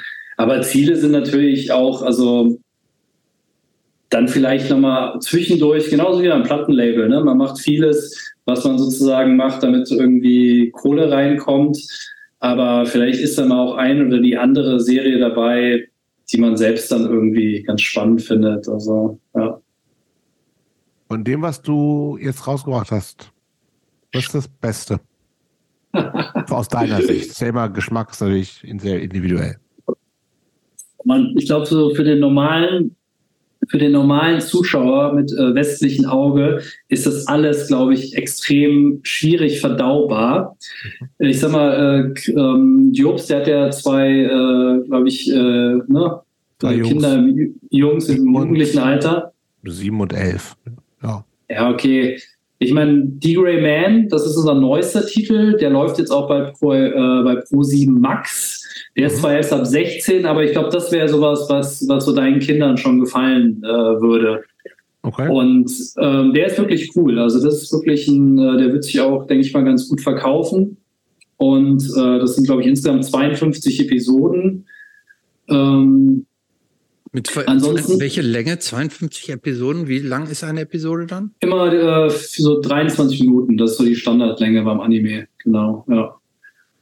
Ansonsten, wenn man sich so für japanische Alltagskultur äh, interessiert, ist Chibi Maruko-chan spannend. Das ist so ein äh, so Simpsons auf Japanisch. Ist auch einer der bekanntesten Serien in Japan. Da gibt es mittlerweile über Tausende von Folgen. In Deutschland, genau, in Deutschland gibt es jetzt nur 51 oder so. Ähm, die ist ganz lustig. Es ist halt so eine Geschichte von einem, weiß nicht, äh, ich glaube, zwölfjährigen Mädchen oder so und deren Alltag. So ein bisschen wie Bart Simpson, nur als Mädchen in so einer japanischen Alltagskultur, aber halt nochmal wirklich so mit so japanischen äh, Familiengeflogenheiten. Ne? Da gibt's dann auch mal einen äh, Klapser auf den Kopf. Der Vater raucht vor der Familie. Oma und Opa wohnen noch mit dazu. Und äh, ja. Auf Deutsch eigentlich alles? Auch? Es ist mal alles auf Deutsch und mit Japan und äh, Japanisch mit äh, deutschen Untertiteln. Okay. Genau. Oh, synchronisierst du die Sachen dann? Lässt du die selber Selber. synchronisieren? Er, ist- er spricht alles selber, soweit ich Ich weiß. weiß selber, ich, ich mache wie so einen russischen Overdub. Ja, weißt genau. Nee, Wie ist das ähm, mit Synchronisation? Genau, das ist gerade das Ding. Wir sind ja noch relativ neu und wir haben jetzt eigentlich alles, was wir gerade rausbringen, sind noch Re-Editions. Also die sind mal irgendwann Okay. in Deutschland mal auf DVD rausgebracht. Aber Lizenz worden- abgelaufen. Genau, und wir haben jetzt sozusagen zum ersten Mal auch Blu-ray. Und das ist sozusagen, ne, die DVD gibt es vielleicht nicht mehr und Leute wollen bessere Bildqualität. Und ähm, genau, dann kaufen sich halt die Blu-ray. Ja, eine, und- eine Synchro herzustellen ist ja auch, je Ah, nachdem, Steuer. wie, wie aufwendig man das macht, ist ja auch nicht ganz günstig. Ne? Also wenn man Es ist extrem, also das ist, das, da fängt dann wirklich das Risiko an, weil da, wenn du eine zwölfteilige Serie synchronisiert, bist du direkt bei 50.000 bis 60.000 Euro. Und dann kommt ja nochmal Produktion, dann bist du schnell wie bei und die Lizenzkosten, dann bist du bei 100.000 Euro und die musst du dann erstmal einspielen. Ne? Also das dauert ein paar Jahre. Deshalb sind wir gerade so noch mit diesen Klassikern so relativ safe, sage ich mal. Aber Synchros, nee, das werde ich jetzt auch demnächst mal angehen, aber das ist ex ein extremes äh, Risiko. Ja. Hm. Äh, Und teuer halt, ne? Das ist wirklich teuer. So. Ja. Ja, du hast ja auch ein äh, Fernstudium Betriebswirtschaftslehre nochmal gemacht, ne?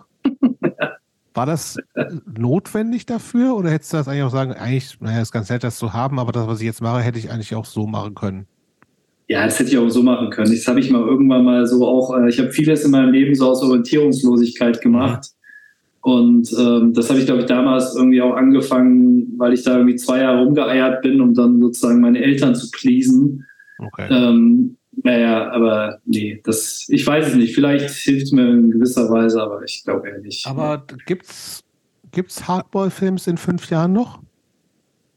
Ähm, also ja, natürlich. Also es muss es eigentlich noch geben, weil äh, das ganze Geld, was ich jetzt bislang sozusagen als Startkapital auch reingesteckt habe, ähm, das braucht sicherlich noch mal ein, zwei Jahre, bis es das ne, äh, ein bisschen rauskommt, sage ich mal. Wo, wo Plus, kam das denn her, das Startkapital?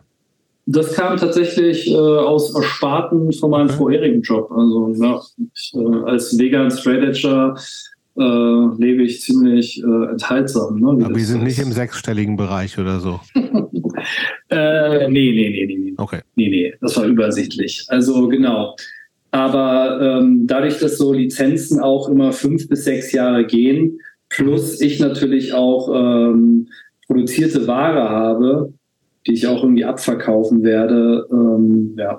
ja, und generell ist dieses ganze Thema Anime, äh, auch wenn jetzt irgendwann DVD, Blu-ray vielleicht mal ausstirbt, gibt es da sicherlich immer irgendwelche Möglichkeiten, damit Ist Geld das aber jetzt gerade noch sozusagen für dich der wichtigere Markt als Streaming? Ja, ja, total. Ja, echt? Okay. Ja, ja, das ist immer noch, ähm, auch für alle anderen äh, Anime-Vertriebe ist das so der wichtigste. Ja, Ja, hätte ich nicht erwartet, tatsächlich.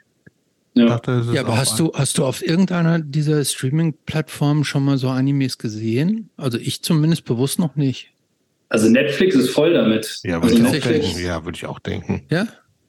Amazon auch. Also es gibt auch jetzt mittlerweile richtig große Kooperationen zwischen japanischen Sendern mit Disney Plus. Also das ist gerade, im- die sind gerade voll im Boom. Ja. Ja, wundert mich überhaupt nicht. ja. Hm. Und diese, ich meine, deine Söhne werden ja wahrscheinlich auch Anime in irgendeiner Form konsumieren, ne, denke ich mal. Zählt Fortnite als Anime? Nein, nicht. also nicht. Und der andere guckt immer nur Checker Tobi. Der ist, auch Okay. noch nicht, der ist auch noch nicht Anime. Vielleicht irgendwann mal. Äh, ich kann dir mal, falls ihr noch einen DVD-Player habt, kann ich dir. Nein, äh, haben wir nicht. Na, okay. Wo, äh, läuft auf der Playstation. Genau, PlayStation geht. Ja, da, die gibt's hier natürlich. Ja, dann geht's. Ich habe ich hab sogar einen richtigen originären Blu-ray-Player. Was? Echt? Ja. Gut. Ja, falls mal was Spannendes kommt für äh, deine Altersklasse entsprechend, dann kann ich die euch ge- gerne mal Gut. Ich würde mal zum letzten Teil kommen, Christoph, weil es Nee, schon so ich würde spät ich, ist. ich würde noch ganz kurz gerne Willst du zu zu, Lindy Hop sprechen? zu Lindy Hop sprechen. Kanntest du das gar nicht? Nein! Was? Was ist denn los mit dir? Du, du kannst Das habe ich auch, das habe ich auch nur, nur, das habe ich auch nur aus Spaß noch so mit reingebracht. Nee, Aber also, du machst das äh, schon ernsthaft. Also, Ich sag so, ich ich wusste nicht, was Lindy Hop ist. Ich Ich, kannte kenn, das natürlich. So. Du ja. Kannst, ja, das kennst du aber auch, weil du, weil du Na? Ja so ein ausgewiesener Tänzer bist halt. Ganz genau. Der Tanz, der Tanzbär. Der Tanzbär, der Tanzbär. genau.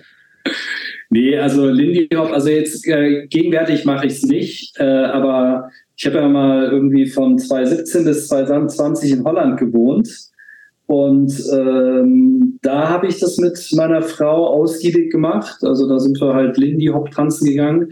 Das wird ja sozusagen zu Swing-Musik getanzt. Ne? Ganz genau. Und ist ein cooler Tanz, macht einfach Spaß. Also es ist ähm, äh, Tanz, den man auch in Anführungszeichen relativ schnell lernen kann. Ähm, aber es macht extrem viel Spaß und hatten wir jetzt auch demnächst nochmal überlegt, das nochmal aufzugreifen. Ist auch so eine gut. relativ überschaubare Szene wahrscheinlich, wo man schnell irgendwie auch Fuß fassen kann im wahrsten Sinne des Wortes. ja, es ist so eine Szene, wo sich auch viele Leute daran gefallen, sich so zu kleiden, ne? so, ja, ja, ja. so 30er Jahre mäßig. Genau. Äh, das war jetzt nicht so mein Ding. Ich gehe dann trotzdem beim Earth Press. Nein, wirklich? ja, ja, ja, leider schon, ja. Ich habe ich hab keine anderen Shirts. Tut mir leid. Ach, ich hätte jetzt gedacht, du hättest so, so, hättest so einen weiten ähm, Anzug oder sowas auch gehabt. Denn, genau, ähm, so eine, so eine Pumpe, so eine, ne, so eine äh, weite Hose. Ja, und so, so Suit Suits oder so heißen die da, oder? So wie Sith, ne? Sith ist ja auch so ein bisschen immer ja. damals, als der Sith hatte. Äh, so der ist ja mehr so ne? 50s irgendwie, aber, aber so ähnlich. Ja, aber das ist ja der Style. Das ist ja das der, der Style. Style ja, genau. Ja, ja, genau. Da ist überhaupt nichts gegen zu sagen. Nee, gibt es aber auch in Berlin so eine Szene. Also ja, ich. müsste mal gucken, Babysitter finden und dann äh, mal wieder anfangen. Das hat immer extrem Spaß gemacht und das äh, krasseste ist Konditionstraining. Danach äh, ist man so nass wie nach einer äh, äh, Hardcore-Show. ich, ich war schon lange nicht mehr nass nach einer Hardcore-Show, ehrlich gesagt. Nee, also es ist extrem schweißtreibend, ja. Okay. Gut. Letzter Teil, Christopher. Letzter Teil. Ähm, was in die, auch an, vielleicht als Einstieg, wann spielst du mal wieder in einer Band? Äh, gar nicht mehr. Warum nicht? Oh, weil ähm, ich hatte, das hatte ich glaube ich äh, ähm, vergessen zu erwähnen, ich hatte noch mal so ein extremes, kleines, ein paar monatiges Intermezzo bei einer äh, Doom Band oder so im Westerwald 2016. Und also nicht Doom, es war halt auch so ein bisschen so Schrei. Äh, es gab doch mal eine Zeit lang, wo so komischer, nicht Black Metal, aber so sphärischer Metal in war, ne? So ja, 2016. Ähm, ist doch immer, ja. immer wieder in, oder? Immer wieder, ja, genau. Und da habe ich irgendwie so ein paar Proben mitgesungen, aber das hat sich dann auch zerschlagen. Ja, und ich komme ja einfach. Nicht zu dir. Nee, aber ich habe es, ich hab's, glaube ich, in so eine Schrei, so eine Zornmäßige äh, Richtung gedrückt. Ne? Zorn, grandiose Band. Grandiose Band. Ja, ich, ich, ich, erinnere mich gerade dran, dass du mir das damals irgendwie erzählt hattest, noch irgendwie was. Also irgendwas klingelt da gerade. Ja, genau. Ja, auch, so. Du kannst doch jetzt was anfangen. Du bist, kannst doch gut singen. Yeah. Wenn du wenigstens eine Shelter Coverband? 108 Coverband, wärst du dabei? Ja, 108. Nee, nee, nee, ist ja alles so affig. Nee, so bestimmt, also nennt vielleicht so eine zwei Gehirnzellen Mosh-Band. So Bier und Stiefel Hardcore. Nein. Nee, ist äh, wirklich die, äh, als Sänger, wird, wird, keine wird Ahnung. wieder passieren, meinst du, oder was? Nee, glaube ich nicht, glaube ich nicht. Ich glaube, ich hatte mal so eine Zeit lang, so irgendwie so 2007, 2008 hatte ich mir überlegt, so Singer-Songwriter mit Gitarre und so, aber ja, ich kann ja jetzt mittlerweile nicht mehr so Musik hören. Also, deshalb geht es leider nicht mehr. Hm. Ja, es ist leider, ähm, es ist wie es ist. ist aber auch nicht äh, schade, ne? Also ich habe jetzt wieder, ich spiele jetzt wieder mehr Baseball, das macht Spaß. Also ich habe ja meine Etappen, okay. ne? Also, jetzt ist tatsächlich, wie heißt es auch nochmal? Berlin? Brats. Brats. Genau, ich glaube, von, von Bratwurst kommt das, glaube ich. Brats. Aber stört, stört euch das nicht, dass, dass die Ramones gegen euch einen Song geschrieben haben? Beat on the Bread? Ja, Beat on the Bread. Ja, ich habe ähm, genauso wie ich Ian McKays Gesang nie mochte, war ich auch nie Ramones-Fan. Ich mag nicht so schweinerockigen Punkrock. Reicht gar nicht zu, ehrlich gesagt. Jetzt fällt mir auch nichts mehr zu ein. Nee, das, äh, das gibt einfach manche Aussagen, ja. mit denen disqualifizieren sich. Ja, und die sind, ja, die sind aber so, so Hanebüchen, da braucht man gar nicht Nein, Nein aber das Ding ist ja, wir sind, ich bin ja mit Jobst einig, ne? ich liebe ja so Bands wie, da ne, sind wir leider nicht drauf gekommen, wie Serpico, ne? also Sleeper ja. oder Doe. Doughboys, Big Drill Car. Also ich bin ein ja, riesengroßer Fan du kannst, du von schönen Melodien. Und wenn ich jetzt sage, komm, ich hole dir Leute, die machen so eine Band, die brauchen nur noch wen, der singt. Ne? Äh. Serpico Coverband. Ja, also wir haben ein Lied von Serpico auf dem Cover, das soll ich auch auf der Bandcamp. Ach was? Ja. Liebe ich ja so sehr. Ja, Serpico ist eigentlich eine meiner Top 5 Bands. Ja. Ja. Kennt Christopher gar nicht. Doch, ich kenne die. Äh, aber, aber scheiße. Nee, finde ich auch nicht. Scheiße finde ich nicht, aber dieses, die, äh, es reißt mich nicht mit. Ich, ähm, du bist zu alt ähm, dafür. So nee, das, ich, ich habe die, gab's ja alle auch so, genauso oft wie Lifetime und sowas. Ich, Lifetime ist komischerweise auch nicht so meins. Ich weiß auch nicht, wie ja, aber das, aber das sind ja auch Bands, die von vielen hochgeschätzt werden. Ja, das werden. stimmt. Ähm, aber, äh, und ich kann das auch wertschätzen, aber das nimmt mich nicht so, reißt mich nicht so mit. Mir, ich, ich, mir ist das tatsächlich zu melodisch. Das, die, die einzige Band, die ich richtig gut finde, nicht die einzige, aber äh, aus ähm, sind ähm, äh, Reason to Believe. Ah, auch super Band. Ja. ja. Das ist ja auch eine Krishna-Band. War das auch eine Krishna-Band? Ja, ja. Zum nee, nee, zeitweise. zeitweise. Nee, nee, ich glaube, du verwechselst. Doch, doch, nein, nein, nein, nein, die waren zeitweise auch äh, äh, mit einem, so einem Krishna. Ah, nee, sorry, das war Refuse to Fall. Die Reason to Believe ist ja der Vorläufer von Sensefield. Sensefield. Genau. Sensefield hatte ja, auch so eine genau. Krishna-Geschichte, aber auch so ein bisschen am Laufen. Nee, nee, nee, nee, haben sie nicht, hatten sich. Nee? Ich meinte Refuse to Fall gerade. Genau. Aber Reason to Believe war die Vorgängerband von Sensefield, mit dem gleichen Sänger. Super genau. Platte, ja, ja, super Platte, ja. Sehr gut. So. Was mögen deine FreundInnen an dir, Christian? Falls du welche um, hast. Ja, falls ich welche habe. Ich weiß, glaube ich, nicht. Ähm, vielleicht mein. Äh, ich würde ja nicht bei mir sagen, dass ich eine gewisse Form von Humor habe, aber vielleicht einfach so meine äh, ähm, leichten Sarkasmus, humoristischen Umgang mit jenen. aber ich weiß nicht, das müssten die sagen. Keine Ahnung. Aber ich glaube, ich, ich bin einfach zu handeln, so als, äh, ja. Ist, liest du? Bücher? Ob ich lese? Mhm. Ähm, ich lese keine Literatur, nee. Also wenn lese ich noch irgendwie Sachbücher, Theoriebücher, ja. Worüber denn? Was war das letzte oh. gute Sachbuch, was dich umgehauen oh. hat?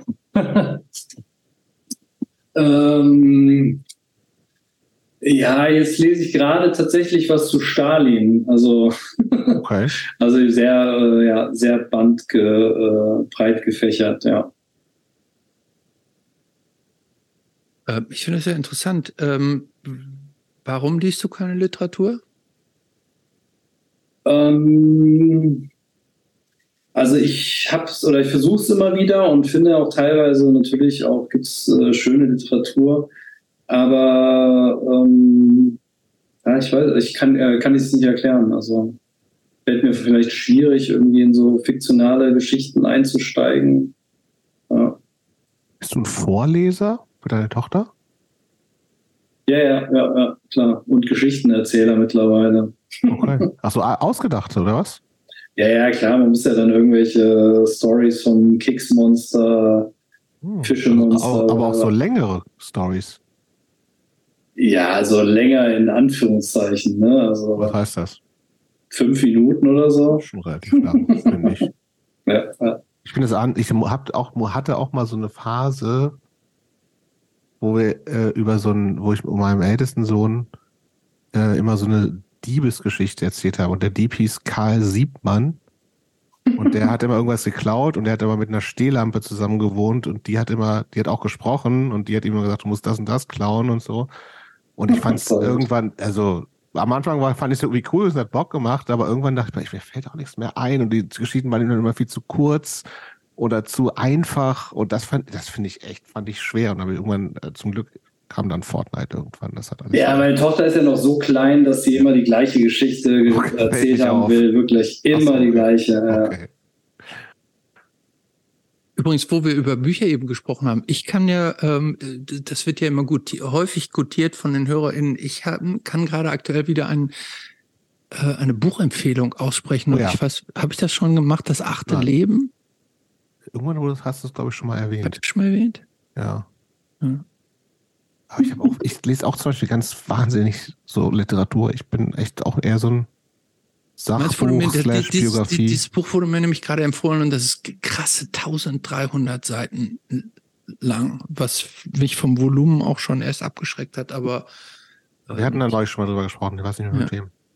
Ja, ich glaube, so ist aber immer noch gut, oder was? Ja, total. Ich habe jetzt erst richtig angefangen. Okay. Ja, eure Kinder sind ja auch wahrscheinlich ein bisschen größer, aber mit so einem ganz jungen Kind das ist halt auch echt schwierig, ne? Also mhm. ich schaffe ja gerade mal irgendwie eine halbe Folge Seinfeld immer abends noch und dann war es das. Pennst du ein oder was? Dann penne ich ein, ja. Wie alt ist dein Kind? Dann es wird jetzt Tochter drei. ist das oder ein, oder ein Sohn? Ja, doch, Tochter ist drei. Drei. Mhm. Ja. Heute hältst du aber dann doch gut durch. Als wir angefangen haben, dachte ich, okay, Christian pennt hier. Nee, aber so, so bin ich immer. so bin ich immer. nee, ich bin maximal fit. Ich habe keine Aber halb eins ist nicht deine Zeit eigentlich. Ah, da völlig okay, völlig okay. Ja? Also wenn ich allein, wenn ich alleine bin, dann kann ich ja, bleibe ich ja mal länger auf. Aber ich gehe mittlerweile echt gerne, also ich schlafe mittlerweile auch echt gerne. Also ich gehe gerne abends, ist ziemlich langweilig. Ähm, ich träume ja gerne. Träumen? Ja, träume Ja. Das kannst du ja nicht steuern. Nee, leider nicht. Ich glaube, wenn, wenn das jemand erfinden würde, die Möglichkeit, in Träume zurückzukehren oder an existierende Träume die Fortsetzungen zu träumen, da würde ich viel Geld für bezahlen. Ah ja. Ich, ich liebe Träume. Was fragen wir noch? Wir fragen noch nach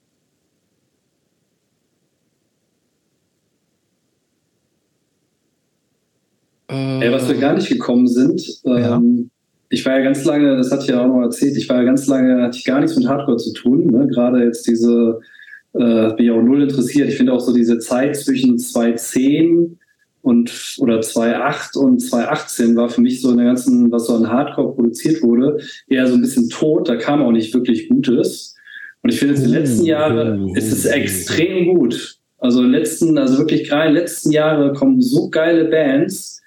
Und ähm, bei mir wurde es halt tatsächlich entfacht dadurch, dass ich oft äh, so zweimal im Jahr in Japan war mit meinem Job und da wieder viel auf Konzerte gegangen bin und da wieder so ein bisschen Interesse bekommen habe. Und was jetzt so in letzter Zeit so auf Tour wieder ist, äh, und gerade ist ja gerade so ein 90er Jahre Revival, und da gibt es schon echt mega geile Bands. So. Ja, dann nenn mal ein paar, die du gerade geil findest. Ja, ähm, demnächst kommt so eine Band aus Australien auf Tour. Speed heißen die. Ja, mega gute Band. Mega geile Band. Also auch so von der ganzen Attitüde. Es ist halt alles so, wo du merkst, es ist so orchestriert es ist so ein bisschen Tough Guy mäßig, aber gleichzeitig ist auch so ein bisschen so eine Persiflage, ne? Also mhm. und Hammermusik, super ja, die, die, spielen hier in Berlin zusammen mit Zulu und und äh, äh, Zulu genau, ja. Auch und, Zulu auch eine super Band, äh, auch eine mega gute Band. Genau. Dann halt, ähm, ja, ich weiß nicht, alles, was jetzt gerade so auch aus den USA kam, diese One Step Closer finde ich super. Ist ja eher so ein bisschen so auch ein melodischer Hardcore. Dann ähm, diese ganze Mosh-Sache aus Kalifornien, sowas wie Gulch, die haben sich jetzt leider wieder aufgelöst. Die hatten ja sowas Brutalo, Dead Guy, in Schnellmäßiges. Also gibt es gerade äh, sehr, sehr coole Bands. Und was ich echt in den USA gerade ganz cool finde, du hast halt, merkst gerade so diesen, diesen Shift in der amerikanischen Gesellschaft. Also die ganzen Bands sind mittlerweile komplett durchsetzt von so Latinos, was mm, früher so komplett weiß war, ist halt jetzt gerade so durch halt so einen ganz normalen Gesellschaftsshift, ne? Einfach total sag ich mal, in Anführungszeichen divers. Mhm. Und äh, da gibt's einfach mega geile Bands. Also da freue ich mich jetzt auch demnächst äh, Tsunami kommen, Pain of Truth, also alles, was so, sage ich mal, in diese zwei Gehirnzellen Richtung geht, gibt's da wirklich extrem viele gute Bands. Ja, aber halt zum Beispiel letztens war ich bei äh, Fever Child, was hier auch ne, unser Freund Tower gemacht hat. Das mhm. war so eine äh, Band aus Belgien. Die haben so, ein, so eine, wirklich so eine Mischung aus Eversor, Sunny Day Real Estate ah, gemacht. Ah, okay. Das war auch echt total schön. Also wirklich so schöner, melodiöser Pop-Punk. Ja. Was sind denn die zehn wichtigsten Schallplatten für dich? Genreübergreifend. Zehn Schallplatten. Ja, oder Alben. Oder, oder sag, sag Recordings. Du kannst auch Seven Inches nehmen. Oder Ten Inches. Zehn. Zehn oder neun oder elf. Uh, Also ich kann es, glaube ich, gar nicht äh, tatsächlich, äh, dadurch jetzt, dass ich nicht so der ne, äh, Musiknerd bin, ich bin kann ich es eher... Kann, und meiner Thread scheiden aus, la la la la la la. Okay, jetzt, was sind sie jetzt? kann ich es eher an Bands äh, festmachen, ja, ne? Bands. Okay. Also es ist definitiv, was ich schon vorhin gesagt habe, Nation of Fire und da ist es dann die äh, wahrscheinlich Strike the Match, ne? Also wenn man ein Album diese, nimmt. Diese Doppel-Savage. Nee, nee, nee, Strike genau. the Match ist das erste ist Die LP, ist die LP. Ah, ja, stimmt, ja. Die, ne, die heißt eine andere Burn, heißt die oder so. Burn ne? Again. Burn, Burn Again, ja. ja. Ähm, genau, es ist definitiv diese LP. Dann äh, die 108, die Songs of Separation. Da ist auch dieses Deathbed und so drauf. Ja, das ist ein tolles ne? Album, ja. Also es ist einfach grandios. Also so eine, da merkst du einfach auch ne, diesen, den, äh, das ist ja dieser Vic Zicara, der auch bei Beyond und bei äh, Inside Out Inside gespielt Out. hat. Mhm. Einfach unglaubliches Songwriting. Ähm, ja, dann ähm, Earth Crisis. Eigentlich so alle die ersten Singles und bis zur ersten LP, also All Out War und äh, Gomorrah Season End, also einfach ne, auch für mich sowas so T-Rex-mäßig und Strategy mhm. angeht. Ähm, bist du eigentlich ein Integrity-Typ? Uh, nee. Also nein, wenn man schon drüber nee. nachdenken muss, dann nicht. Ja. Nee, nee Integrity-Typ nicht, nee, nee. No. Ähm, ja, dann, äh, was wahrscheinlich niemand interessieren würde, wird außer Jobs halt tatsächlich Sleeper. Preparing ähm, Today for Tomorrow's Breakdown. Tomorrow's Breakdown. Zweite LP ist nicht so geil, finde ich. Die Rumble? Davor, ja, mit diesem so Staubsauger drauf oder so. Ist da nicht so ein Staubsauger drauf, so ein buntes Cover? Also das ist die Happy Ach. Here gibt's ne? Ja, also ich weiß gar nicht mehr. Ja, aber ich finde alles von denen gut. Also selbst die Rumble, die dann später auf Equal Vision Records, war die zweite. Nee, das ist für mich einfach, das war so eine Band, die hat so, die hat so eine Emotionalität, also live vor allem. Ah, nee, äh, weißt du, ich, ich meine diese Feel Bad Rainbow. Ah, die ist grandios. Die Ach, für mich super. ist diese Preparing Today for Tomorrow's Breakdown. Ja, die ist, die ist grandios, ja. Hits ohne Ende. Genau, genau, genau, ja, ja, ja. Ja, und dann halt noch äh, Moss Icon. Also das ist für mich einfach so der Inbegriff von so Band, ja. von äh, was so was Emo heißt. Also kommt glaube ich keine Band äh, dran mhm. daran. Also ja. Auch nicht Rides of Spring? Ja, nee, Rides ja, gut, of mit DC Spring. hast du nicht, brauchen wir nicht so weiterreden. Ja, das war mir so, so zu Ian McKay-mäßig, zu arzi-fazi ja, irgendwie. Ja, nee, ist klar. Ist klar. ja. Nee, es gibt zum Beispiel von Embrace ähm, gibt es ja ein Coveralbum. Kennt ihr hm, das? Geil, ja. ja nee, Land of Greed, Hopefully. Ja, ist grauenhaft. Da ist jedes Lied nee, besser. Ich sprich jetzt nicht weiter. Ich sprich jetzt nicht weiter. ja, mega geil. Das hätte ich übrigens gerne, falls mir das jemand schenken möchte. Ich glaube, ich habe das digital. Das reicht ja auch digital. Nein, reicht nicht. Ich hätte das gerne auf Vinyl. Es sein, dass es überhaupt nie auf Vinyl rausgekommen ist? Sondern ja. Dass es, ja? Ja, ja. Das ist Trustkill Records, glaube ich, oder so. Also so ein 100 Bombs Soli oder sowas, ne? Genau. Ist nicht ja. World of Need oder sowas? World of äh, Need, Land of Greed also Kann ich äh, Christoph ja. mal empfehlen. Also. Ich, äh, ich, wie gesagt, Würde ich auch mal Ian McKay empfehlen, aber der kennt es wahrscheinlich und denkt sich, ja fuck, die haben die Lieder echt besser als ich irgendwie was, was krass, grauenhaft. interpretiert. Mhm. ja. Ähm,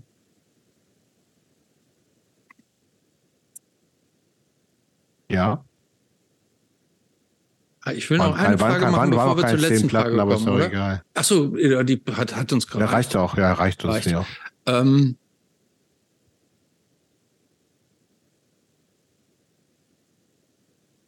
wie kann man dir einen nahezu perfekten Tag gestalten?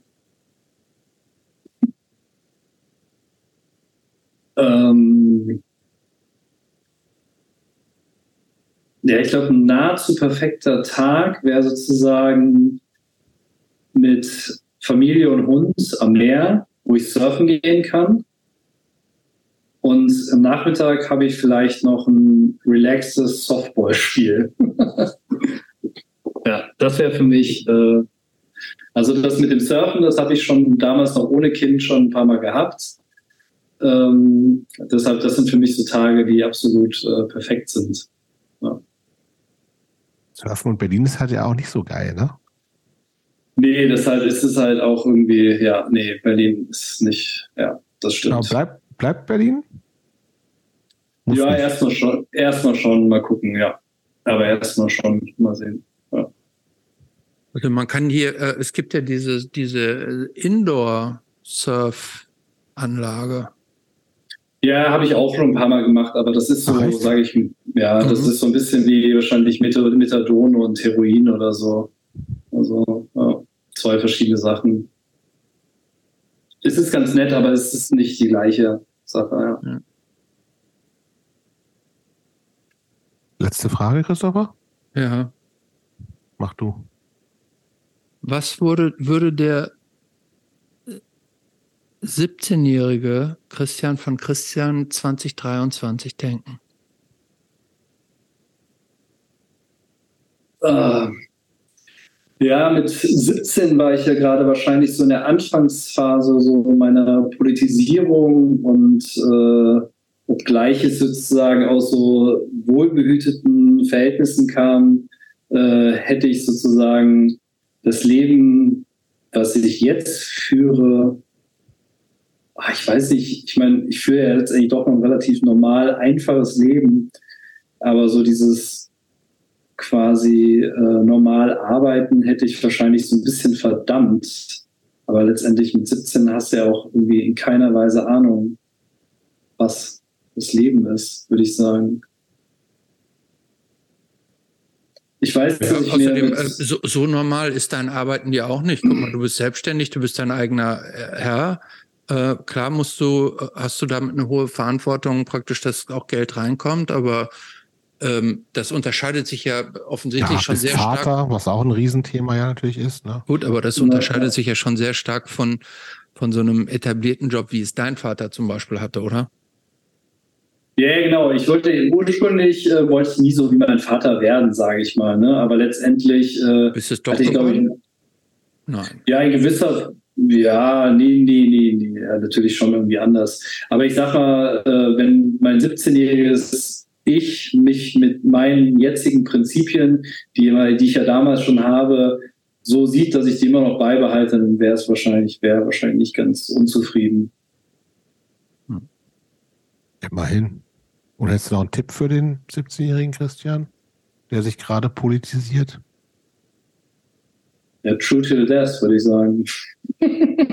Gutes Stichwort, äh, Schlusswort. Danke, Christian. Vielen Dank jo, fürs Gespräch. Vielen Dank.